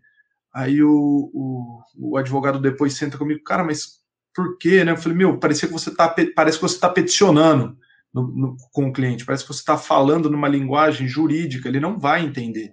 Então, assim, o meu papel hoje também é muito trazer, fazer essa, essa, essa transição do jurídico para uma linguagem que o cliente compreenda. No final das contas, é o que eu te disse: o cliente quer saber como vai ser o, o processo né, que você está oferecendo, quanto tempo e qual o custo. É, é, é, isso que ele quer entender no final das contas. Quais são as chances dele, né? Então, de maneira resumida, é isso. Você tem que explicar todo, todo o procedimento, deixar tudo, tudo bem claro, mas é isso que ele se interessa. Quando você sai da sua casa e fala, eu vou lá comprar uma camiseta no shopping, o que, que você quer? Você quer escolher a cor da camiseta, se ela veste bem em você e quanto isso vai te custar. É simples. Então, é, é, claro que tem todo um contexto por trás disso, você não vai chegar lá e comprar a camiseta dessa forma, mas o, o contexto é esse, né? É, o resumo é esse. O seu cliente senta na sua frente, ele quer saber quanto custa, como vai funcionar e se vai resolver ou não o problema dele. Quais as chances dele. E também lembrar sempre, né, que, como eu disse, pessoas compram aquilo que elas entendem, né, de quem elas confiam também. Então, o entendimento, o modo como você passa para o cliente é muito importante. Então, por mais conhecimento técnico que você tenha, cara, você precisa saber mastigar aquilo é. e dar para o cliente na dose que ele pede naquele momento. Como, por exemplo, Sim. o cliente às vezes está muito acelerado, ele está muito afoito. E assim, esse tipo de Hoje a gente falando, fala, fala a respeito disso, é que eu falo, torna-se uma coisa no modo de falar óbvia, fácil, mas a galera que está ouvindo, que, que não tem dessa habilidade, isso vem desenvolvendo com o tempo. Você desenvolve isso com o tempo. Mas Sim. precisa executar. O que, que você diz? Vai lá a primeira vez, o cliente fala quanto que é o preço. Pô, mas falou para mim o preço, não explicou o que, que é o problema. Depois vai lá na segunda vez, já passa um preço X, o cliente já pede um desconto, já dá o desconto. Então, tudo isso fez com que você fosse, porra, criando ali, né, a, a, engrossando a sua carapaça para que hoje você tenha algo diferenciado para oferecer. Porque é outra coisa muito importante. E, quando a gente fala em diferenciadores, Muita gente já fala, puta vida, cara, vou ter que estudar em Harvard, vou ter que. Já começa viajar numa situação e aquilo para a pessoa falar, ah, então não tenho condições. Mas pelo fato do nível ele estar tão rasteiro, cara, para você se diferenciar, e aí o diferenciar não é colocar, ficar postando fotos bonitas, foto do que você não tem, falar que é teu, não é isso. É você se diferenciar na resolução daquele problema. Então, por exemplo, cara, eu vou ofertar ao meu cliente a solução de um problema que eu resolvo com mais eficácia e mais rapidez. Entende? Uma forma diferente da maioria. Uma... Exatamente. É fazer, é exatamente isso, é uma forma diferente. Vamos lá, você falou da camiseta, ah, vou comprar uma camiseta.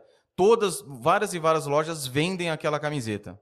Entende? Mas aquela loja específica, cara, o atendimento é diferente. Você sabe disso, Diogão? O quanto Sim. que o atendimento não pesa, cara. Sim. O quanto Sim. que o atendimento não pesa.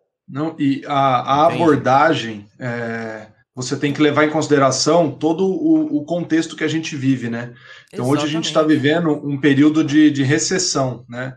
É, muita gente está passando por dificuldade financeira, muita empresa vem passando por dificuldade financeira. No meu, falando do, do meu caso em si, né, que seriam as empresas, é, se você aborda o cliente e diz para ele, olha, isso, o meu, meu projeto para você te custa tanto, e aí o cara, nossa, mas isso daí você tem que fazer o caminho inverso, né? Então hoje, por exemplo, a gente trabalha muito com, é, foi uma coisa que deu uma alavancada muito boa aqui, foi quando eu trouxe uma pessoa para fazer recuperação tributária para o cliente e análise tributária da empresa é, onde você enxerga meios da empresa economizar. Então é onde eu falo para eles: a gente tem que se pagar. Vocês estão entendendo? O, o que o cliente está pagando para a gente, ele tem que obter de, de resultado lá com as economias que vamos gerar para ele, com os créditos que vamos gerar para eles. É assim que funciona. Você contrataria uma empresa é, de cobrança para o seu negócio em que ela você pagasse mais para ela do que ela recupera para você? É, então, é, num período onde está todo mundo pensando muito em valores, em como é, investir melhor, você trazer resultado, você trazer valores de volta para a empresa maiores do que do que ela está tendo com você, ela tem que te enxergar como um investimento, não como uma despesa, né? Aquelas empresas que têm 400 processos trabalhistas, você chega nela lá e fala, olha, eu tenho uma maneira aqui da gente ir solucionando esses que já estão aqui, mas da gente reduzir daqui para frente também. Isso vai gerar um lucro para você, vai diminuir a sua despesa. Então o cliente não tem que te enxergar como, como despesa dele, né? ele não tem que te enxergar como a conta de luz dele, ele tem que te enxergar como um investimento que ele faz, uma coisa que dá retorno para ele. Vai, vai, de encontro ao que você está falando, ao seu atendimento, a qualidade do serviço que você vai prestar. Isso vai fazer toda a diferença. Para a empresa, galera aí que está pensando em empresa, é isso: é o dinheiro. O empresário ele quer grana. Ah, mas sim, ó, é o dinheiro, economia, então debruce em cima disso, porque se você foca, né? Eu falo, por exemplo, advogado trabalhista, cara, ele tem que vender, por exemplo, a redução do passivo trabalhista anual, né? Isso. Daquele em tanto. E aí carece estudo, e aí vem o que você disse: conhecer a empresa, entender o negócio da empresa, para quando você passa a proposta, a pessoa entender né, aquilo que você está falando, saber onde você está pisando porque muitas vezes, se você não faz essa leitura, você acaba ofertando, a não ser que você tenha uma margem de segurança, uma gordura muito grande. Onde, por mais que erre, vai dar tudo certo. Né? Sim. Né? Mais sim. que erre, dá tudo certo. Agora, caso contrário, você parte para uma análise até para saber o que você oferta. Muitos advogados eles são contratados para a empresa, que a empresa ainda tem essa versão, né? A maioria né? tem essa versão, não a versão, mas eles entendem que o consultivo não, não, não precisa.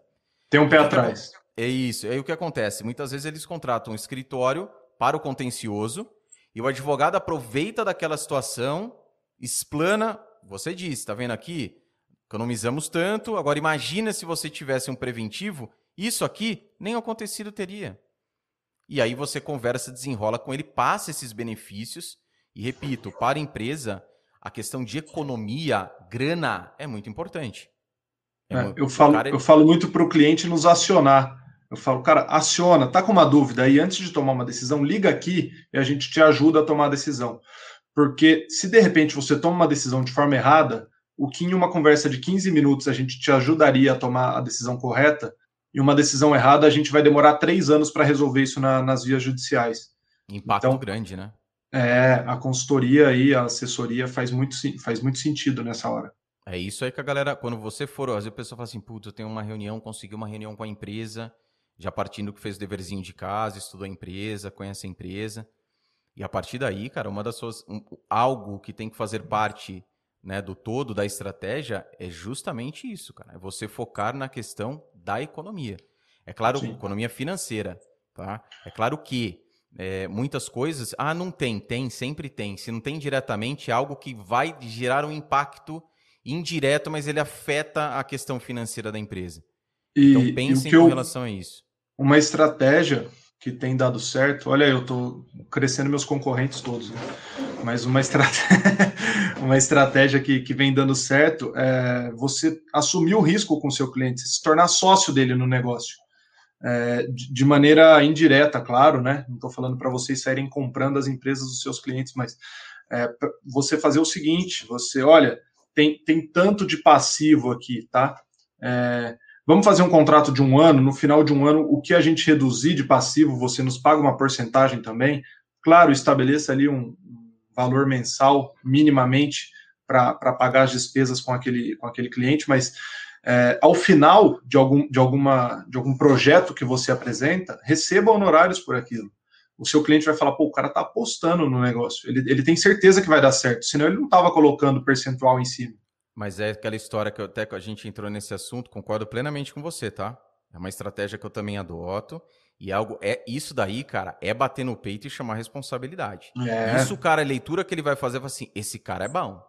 Porque o cara é. confia no taco dele. Ele vai falar: Sim. primeiro, o cara é bom, porque se ele não faria isso. E segundo, o cara vai se empenhar muito mais. Porque quanto mais eu economizar, mais ele ganha. O Excelente. negócio é meu também. É meu também. Só que, o que, que a gente vê na realidade? Vamos para a regra agora. A gente falou da exceção, vamos para a regra. O advogado, cara, ele não bate no peito. E nessa de não bater no peito, o que, que ele fala? Ah, bicho, eu prefiro cobrar um pouquinho mais aqui só. Entende? Ah, mas outro advogado, fui lá no doutor Diogo, ele cobra aqui é, 5 mil reais por mês e cobra uma porcentagem de 15% no final do ano de toda a economia gerada. Fala assim, ó, mas eu vou cobrar somente R$ 5.500 e sem porcentagem, porque ele não garante. Não é esse garante não é você garantir causa ganha para o cliente. Ficou muito claro aqui para a galera. Sim. É Mas não garante que, vai tá executar um negócio. Exatamente. Você está correndo risco junto com ele. Sim. E é um risco que você também tem calculado. Você sabe, pô. Ele não sabe, mas é o seu business, cara. Você sabe daquilo. Você entende. Ele, ele muitas vezes sabe, porque você deixa claro, mas isso aumenta o seu poder de convencimento, né? E comecei a perceber que isso também majora os seus honorários, né? Sim. Porque você trabalhar no lucro do seu cliente é fantástico. Sem dúvida. E assim, quando eu, quando eu, até esclarecendo, quando eu falei não sabe, é não sabe a parte técnica. É. Então você tem a estratégia correta para aquela questão técnica. Sim. Então você sabe o quanto dá para fazer, mas o cara tem que ser, cara tem que ser torado, o bicho tem que ser bom para bater no peito e chamar. E realmente é uma estratégia. Eu, eu falei não, também no, no, episódio passado, cara, tinha, tinha é, contrato lá no, no corporativo, eles tiraram, cara. Porque o advogado tinha ali 10%, o escritório 10% de economia processual, os caras levavam em milionário, né? Você tá ligado? Sim. Ações milionárias. O cara ganhava em primeira. Ah, ganhou em primeira. Ganhava em segunda. Se eles não. Se... Eh, ou era julgado totalmente procedente primeira e segunda, ou era julgada procedente ou parcialmente na primeira e na segunda os caras revertiam completamente. Meu, pagava honorários pro escritório assim, coisa de louco. Imagina processo milionário, um milhão. Um milhãozinho, um milhãozinho. Você ganha lá 10%. É 100 pau. Só que a gente sabe que é muito mais do que isso. Sim. Pelo porte é, do é, negócio. É... Então tem que, tem que enxergar lá na frente. Assim, ó. Perco um pouco agora, tá? Perco um pouco agora no mensal, mas a probabilidade, o ganho, a estimativa, a projeção negócio, empresa, a gente faz essa projeção. Sim. A projeção lá na frente é excelente. E aí estimula a galera. Chega pro teu associado, fala, filhão, ripa, vamos para cima, monitora aí porque tem isso, combina um bônus com o associado, Eu uma brinco com eles da... aqui. Nossa viagem para Cancún tá aí, vamos embora. Vamos, vamos pegar firme aí que aí tá nossa nossa viagem no, no resort, pô. Então assim, é, é é, é, a maneira também de estimular aqui, né? Sem dúvida. De, de você fazer a equipe correr contigo. Então eu acho que isso é, é fundamental, mas para o cliente, é, brilha o olho dele quando você fala isso. Sem dúvida. É. E quando você tem, recentemente a gente teve algumas situações que a gente tinha muita confiança do caso, você fala assim, cara, nem me paga nada, não quero nada, eu vou trabalhar de graça para você, e a hora que você tiver o êxito, eu vou receber. Você já sabe que vai ter o êxito. Você tem que ter a sua paciência ali e a sua estrutura também para isso, para aguentar um, dois, três anos para poder ter o êxito. Mas isso também faz, faz parte de uma estratégia. É, você vai criando uma poupança lá na, numa nuvem, né? E uma hora você vai receber, uma hora você vai resgatar. Então, é, é uma questão de paciência também, porque a gente sabe que os processos são muito lentos, são, a justiça é morosa, e às vezes você não tem tempo para esperar, às vezes você está precisando, você não dá para esperar, mas é importante você saber esperar também. Essa, essa questão é uma boa estratégia também. Geralmente, aplicando essa estratégia, você tem outras pagas mensais por trás que vão te suprir nesse tempo. Sim, você, você tem isso, que ter. Tem que ter, por quê? Porque quando você fala isso, só depois você paga, cara, se você não tem cliente nenhum, as contas. Não dá para começar chegando, assim, não, né? Não dá, não dá. Isso é uma parte de, da estratégia que você faz com for. Tanto é, olha só, vamos lá, mais bastidores aqui. Tanto é que você vê grandes escritórios onde você acredita, e eles fazem isso direto, entende? Você contrata grandes escritórios, você vai, quanto que é de honor? Não, não, não, não é nada não. Aí você vai chegar pro cara e falar, mano, os caras trabalharam de graça para mim, não pagaram nada, não paguei nada não. Além de fazer isso, não pense que eles estão sendo, lógico, o cara está sendo gente boa, ele podia cobrar de você fazer isso com outro, ok. Mas tudo isso faz parte da estratégia e porque ele tem uma estrutura por trás que aguenta guardar tudo esse sim, tempo. Sim. O que Entende? acontece? O que acontece? Às vezes o cliente te contrata para um, uma situação específica, né? Então, olha, cuida do, do, meu passivo trabalhista, né? Cuida, cuida das minhas demandas, do meu contencioso trabalhista. Você começa a atuar ali no contencioso trabalhista e ele, nossa, cara, eu tô com uma dúvida aqui de uma questão civil, você consegue me ajudar? Quanto é? Você fala, não, passa aí, vamos resolver. É, quanto é? Não, não é nada, fica tranquilo. Dá três meses aquele cara te contrata para o civil dele também.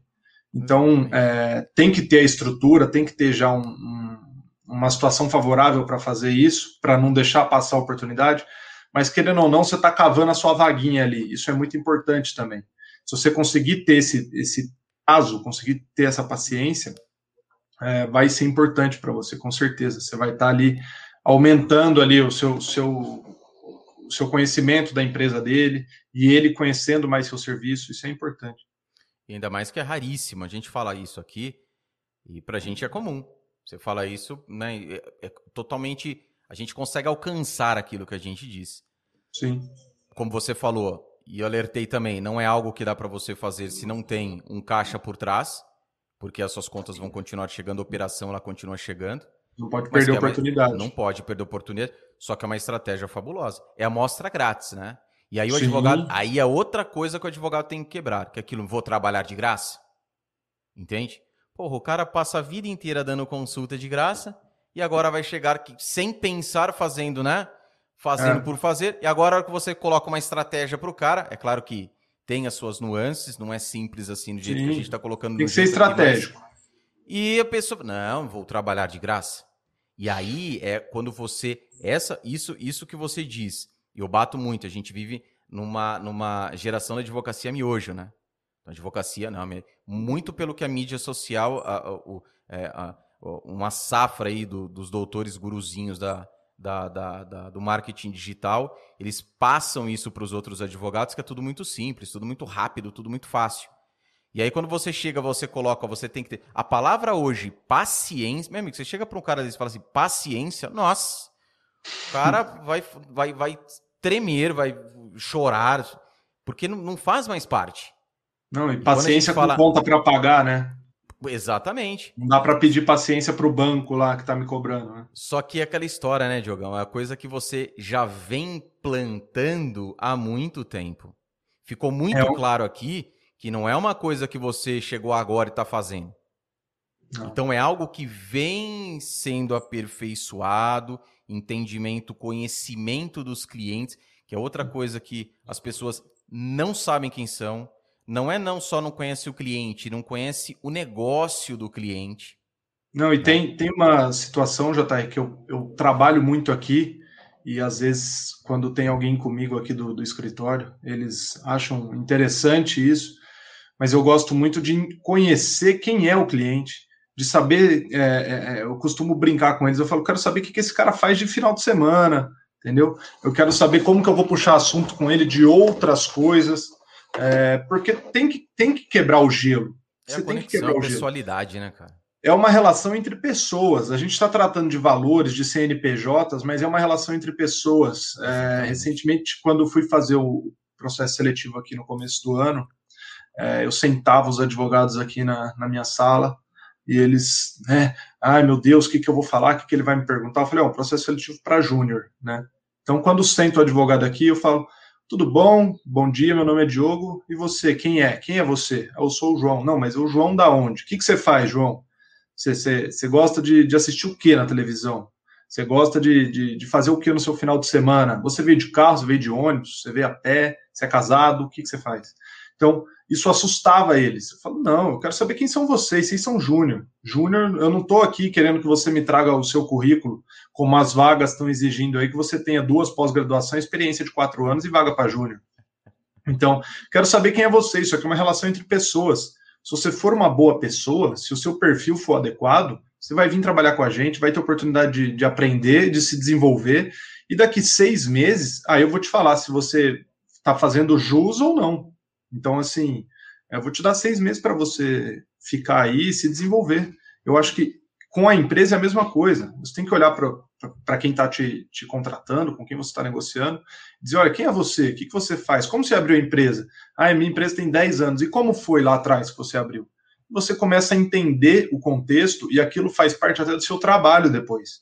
Do porquê que aquele cara quer incluir aquela cláusula no contrato. Você começa a entender porque você o conhece agora. Você começa a entender o porquê que ele quer fazer uma situação de uma forma, por que ele quer fazer um acordo ou não, porque você está conhecendo o passado dele. Então, isso, isso faz parte, você tem que entrar no contexto da empresa deles. É, esse eu acho que é o nosso diferencial aqui, de não, é, de não ser um trabalho robotizado. Ah, vou fazer seu contencioso trabalhista. Então tá, então vamos ficar aqui só fazendo defesa o dia inteiro. Não. Quero entender por que, que ele te processou, quem é esse cara, que área que ele trabalhava. Então, eu acho que isso é esse é o, o ponto, entendeu? É relação entre pessoas também, não só de negócios. É, o, o CNPJ ele só vai no papel, né, cara? Só vai no contrato. Então, Sim. é algo que essa pessoalidade, a gente falou da atenção, conexão, pessoalidade, é tudo algo que você traz hoje e a imagem que as pessoas têm de um advogado não é essa. E quando não. você acaba desmistificando a imagem do advogado na mente dela, aquilo a surpreende. Entende? Sim. Porque na cabeça dela ela vai falar assim: pô, o advogado vai chegar bem vestido, o cara vai chegar numa baita de uma nave, o cara vai chegar aqui falando bem, falando em latim, vai chegar numa pastinha de couro. E aí você chega, você pode chegar com tudo isso. Mas o modo como você conduz é a condução, cara. Exatamente. É a condução. Exatamente. O modo como você conduz a coisa, como você se interessa, a hora que você pergunta, viu? Eu vi a respeito. Só uma curiosidade aqui. Nem, nem começou a entrar no assunto. Tá lá batendo papo. Só uma curiosidade. Eu vi que a empresa tem tantos anos, que o seu bisavô é, que veio da Itália. Nossa, mas que coisa, né? Foi de, como que. E você se interessa? Se você aqui... não lê o site inteiro da empresa antes de ir para lá, você já está errado já. Jogão, vou falar uma coisa para você, cara. Esses dias eu conversei com uma, com uma, com uma empresa Cara, eu tive o cuidado, sério mesmo, de ler, né? O, o, o, termo de serviço. Sabe quando aparece lá, a gente clica e sai? Termo de uso. Termo de uso, privacidade, entender. Elogiei, inclusive, o formato, a linguagem, o modo como foi escrito aquilo. Cara, isso que você. Pode não dar em nada? Pode não dar em nada, porque não é porque você faz desse jeito que tá top. É. Nada é garantido. Nada é garantido. Você, você é um empreendedor, cara. Você tem um negócio. Aquilo que você fizer, cara, nada é garantido. Isso que a galera também acaba amedrontando. Ah, vai, mas, mas é, é, é certeza? Não, ah, então fica, fica pistola da vida quando o cliente é, quer uma, uma, uma, certeza de que a coisa vai dar certo, mas ele também quer essa certeza de que o negócio dele vai dar certo. E é outra coisa que não existe quando a gente tem um negócio. Não, não. E, e você quer ver uma coisa que eu, que eu faço aqui, abrindo até um, um ponto da gestão para você? é, uma estratégia que eu adotei porque eu vi que deixa o cliente confortável. É, o nosso contrato, a grande maioria dos contratos não tem multa. Se você quiser rescindir, me avisa com 30 dias e rescinde. Não tem multa. Como assim não tem multa, cara? Não tem multa. E qual que é o reajuste? Não tem reajuste. Vamos conversar no que vem de novo. Entendeu? E não é ano que vem. Às vezes daqui seis meses a gente já vai conversar, porque a sua demanda aumentou, porque a sua demanda caiu. Então eu não quero segurar você aqui dentro com uma multa de cinco vezes a mensalidade, porque e você está com medo de sair, porque não vai poder pagar a multa, porque a multa é muito alta, fica inviável, e está aqui não gostando do serviço, ou pergunta se alguém já desistiu por esse motivo. Nunca. Não tem multa, cara. E eu também. É, então aí você fala, mas não tem garantia? Não tem garantia. Só se demandar algum investimento, contratação de uma pessoa específica, aí a gente coloca multa. Mas assim, por outro lado, o, o cliente olha para você e fala assim: pô, esse cara também está apostando no negócio. Ele também acha que aquilo é real, que, que vai fazer sentido, porque ele não está querendo me prender. E outra coisa, ele, é ele vai fazer eu gostar do serviço. Exato, é aquela coisa garantia. Quando você fala isso abordagem, não tem multa. Mas não tem multa porque a gente confia tanto no nosso trabalho que até hoje ninguém ninguém é, é, é, extinguiu o contrato não teve nenhum tipo de extinção de contrato aqui. Então a gente garante essa, isso no nosso dia a dia, é um diferencial do nosso escritório.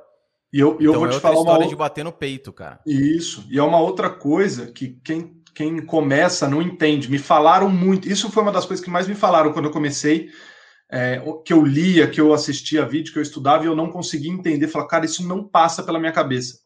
É você poder demitir o seu cliente, você poder cancelar um contrato que você tem. É, Porque eu hoje vantagem, né? eu tenho essa liberdade. Se o cliente começar a me dar um trabalho que não estava esperando, não me remunera por aquilo, ou ele é um cliente desagradável, não trata bem alguém da minha equipe, eu, eu cancelo o contrato com ele. Entendeu? A recíproca é verdadeira, serve para nós dois. É, e eu, é, eu nunca entendia isso, porque eu estava começando a advogar e eu via advogados e, e, até outros empreendedores falando, né? Cara, vocês têm que parar de, de ter cliente ruim, se eles são ruins, saiam deles. Eu falo, ele é ruim, mas ele está me pagando aqui, tá? Ah, mas ele está ele tá tomando um tempo seu que você poderia ter pego outros três, quatro contratos, está muito maior do que você está, e você está aí perdendo tempo com esse cliente ruim. Mas você não consegue enxergar isso quando você está começando. É muito Porque difícil é de entender. É isso. uma coisa distante, né? Você vai falar, puta, eu preciso. Como que eu vou mandar embora alguém que você for estar tá me pagando todo mês? Só que é um detalhe: quando a galera for fazer essa abordagem, eu não sei o que você pensa disso. Porque o cara vai falar assim: ó, oh, não tem multa, ah, não tem multa, não. Se qualquer coisa você pode, né? Acabou, pega suas coisinhas. Mas se eu também quiser te mandar embora, eu te. Ah. Mas eu cara... falo isso. Você fala isso para eles? Falo, falo para a grande maioria, eu falo, olha, é, a questão da, de não ter a multa é recíproca, tá? Então, é, se você também se tornar um cliente indesejado, ou se alguma negociação nossa não fluir legal, é, porque eu acho que você está demandando mais do que a gente se acertou e você não quer é, reajustar, reacertar isso daí, eu também saio. Te manda embora. Eu também te mando embora. É, então, assim, é... é... não falo num tom desagradável, jamais, porque se eu tô ali é porque eu quero mesmo o cliente, né? Eu, eu tô realmente interessado. Mas você tem que deixar isso claro, que é para todo mundo, é para o seu conforto e para o dele. Essa é a, mas é a minha estratégia, né? Eu sei que muita gente não trabalha dessa forma, mas é a minha estratégia. É, essa, e... essa, essa, essa questão pode ser, agora, né? Quando a gente fala da reciprocidade, pode ser que para muitos façam sentido também. Porque é liberdade, cara. A gente sabe que na advocacia a gente tem perfis de clientes que é aquela história, estou pagando, e na advocacia tem uma peculiaridade, tá? Isso aí. Tá? Tô pagando, então, cara, eu vou ficar na carniça aqui, vou cobrar, vou fazer. Então é algo também que você tem a seu favor. O cara bate aí na porta todo dia, fala, não. É, não. é algo que você tem a seu favor. Faça Sim. um teste. Então, Porque você... é a minha segurança. Eu também preciso dessa segurança. É o contrato, né? A gente tem é. aí, ele, o, mas, o contrato. mas é que vai... às vezes a pessoa pensa assim, pô, mas você não tem segurança nenhuma, porque o cara pode desvincular de você em 30 dias. Fala, ah, mas eu também tenho essa segurança. Também outra... posso me desvincular em 30 dias. E outra coisa, para muitas pessoas, é, não sei se é assim para você, mas pode servir isso assim, cara. Eu tenho um contrato, uma, uma paga legal por mês, né? E só que eu sei que a qualquer momento esse cliente ele pode ir embora, cara. Ainda Sim. mais que não tem multa, não vou ficar, não vou ter uma grana aí que vai, né, me segurar, enfim, ele Sim. pode ir embora. Então, pode ser. Mas isso te deixa mais... inquieto. Exatamente. Isso. Pode ser um estímulo a mais para você partir é, para novos clientes, atrair novos Arrumar clientes. outros três, quatro desse aí, aí você fica tranquilo. Porque se você trabalha com probabilidade, primeiro, probabilidade você vai ter até hoje, quantos nesse formato, quantos extinguiram o contrato? Segundo, Zero.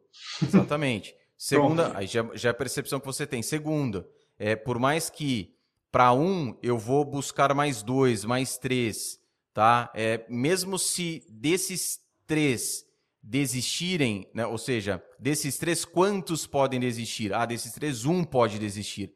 Então, mesmo assim, eu tenho os outros dois. Então, Sim. olha que maluco, mas isso é, é negócio, cara. A gente precisa ter. Você precisa analisar probabilidades para o seu negócio. E, e, eu, particularmente, bati cabeça demais no começo da advocacia. É aquela história de pega o dinheiro e bota no bolso. E, e isso acontece com. E, só que naquela época a gente não tinha informação, né? E hoje Sim. você vê acontecendo demais essas questões. Porque tem, tem, tem muitas peculiaridades de negócio mesmo, de empresa, que o cara não enxerga. É, tanto é que vem... muita coisa que eu consumo não é sobre advocacia mesmo. Exatamente. Consumo sobre negócio. Mas uma das principais dificuldades que tive numa transição assim de saindo ali do zero, né, do tirando do bolso para pagar, para começar a ter um faturamento positivo, foi de não é, viver com todo aquele, com, to, com todo o orçamento do escritório, né? Tentar não confundir as coisas, tentar fazer aportes na, na, na no, no, escritório, tentar fazer investimentos, comprar uma coisa melhor, trocar uma sede, é, contratar mais um, mais alguém para a equipe, né? Então tudo isso, tudo isso acontecendo num momento que pessoalmente você estava louco para gastar aquele dinheiro com outra coisa. Então também é muito difícil, assim, é, é porque a gente que veio do corporativo tinha aquela vida estabilizada e cheia de, de luxos e mimos que a gente acha que a gente merece e vai se colocando na obrigação de pagar, né? E depois você cortar isso e ficar na vontade disso de novo é, é, é, difícil, é difícil. Você ter a possibilidade de não fazer porque você precisa fazer outro tipo de investimento. Escolhas, Mas é né? fundamental, é assim Sim. que a coisa anda, né? Escolhas, né, cara? Todo momento é. na vida a gente vai ter que optar. Umas a gente escolhe né, forçadamente, porque não tem, é isso que eu tenho que fazer, acabou. Agora, outras você escolhe, vai sangrar por um tempo, porque você está olhando lá na frente, adiante, foi o que eu disse. Mesmo assim, sem a certeza, você pode ter aquela certeza sua. Né? Não vai dar certo, acredito, vai dar certo, vai dar certo. Mas, cara, o que, que a gente acabou de falar aqui, questão da, da, da pandemia?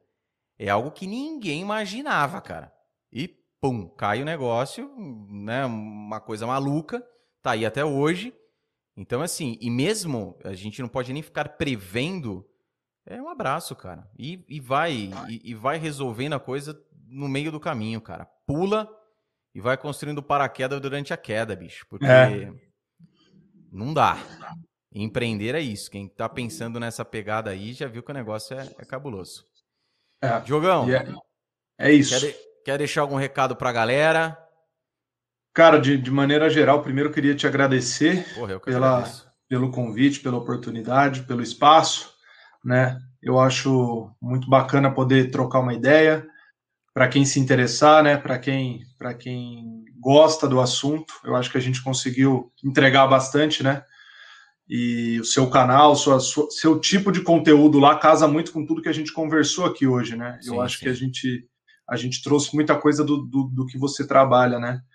E, pô, eu queria muito agradecer por isso, pelo espaço, pela oportunidade. É, e para quem está começando, para quem tem interesse em se aventurar aí, né? É, seja lá em qual empreendimento for, eu acho que é importante a, a insistência e, e você sempre visualizar que você vai chegar naquele lugar, né? Você sempre mirar lá e acreditar e não importa que está acontecendo pandemia, é greve de caminhoneiro, é o dólar, é o governo, tudo, todos os percalços que você vai ter, você ainda assim acreditar que, que vai dar certo e insistir, eu acho que vale muito a pena insistir. E é isso, não é papo de coach, mas é, é que eu acho que se você tiver na hora certa ali de arriscar, como você disse, que cada um tem o seu momento, cada um tem a sua oportunidade, medir o risco, vale a pena. Esse é o, essa é a minha dica aí.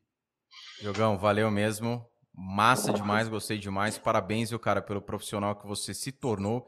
Eu tenho certeza que vai evoluir cada vez mais. Exceção, né? Você sabe disso, se você não sabe, tá sabendo agora.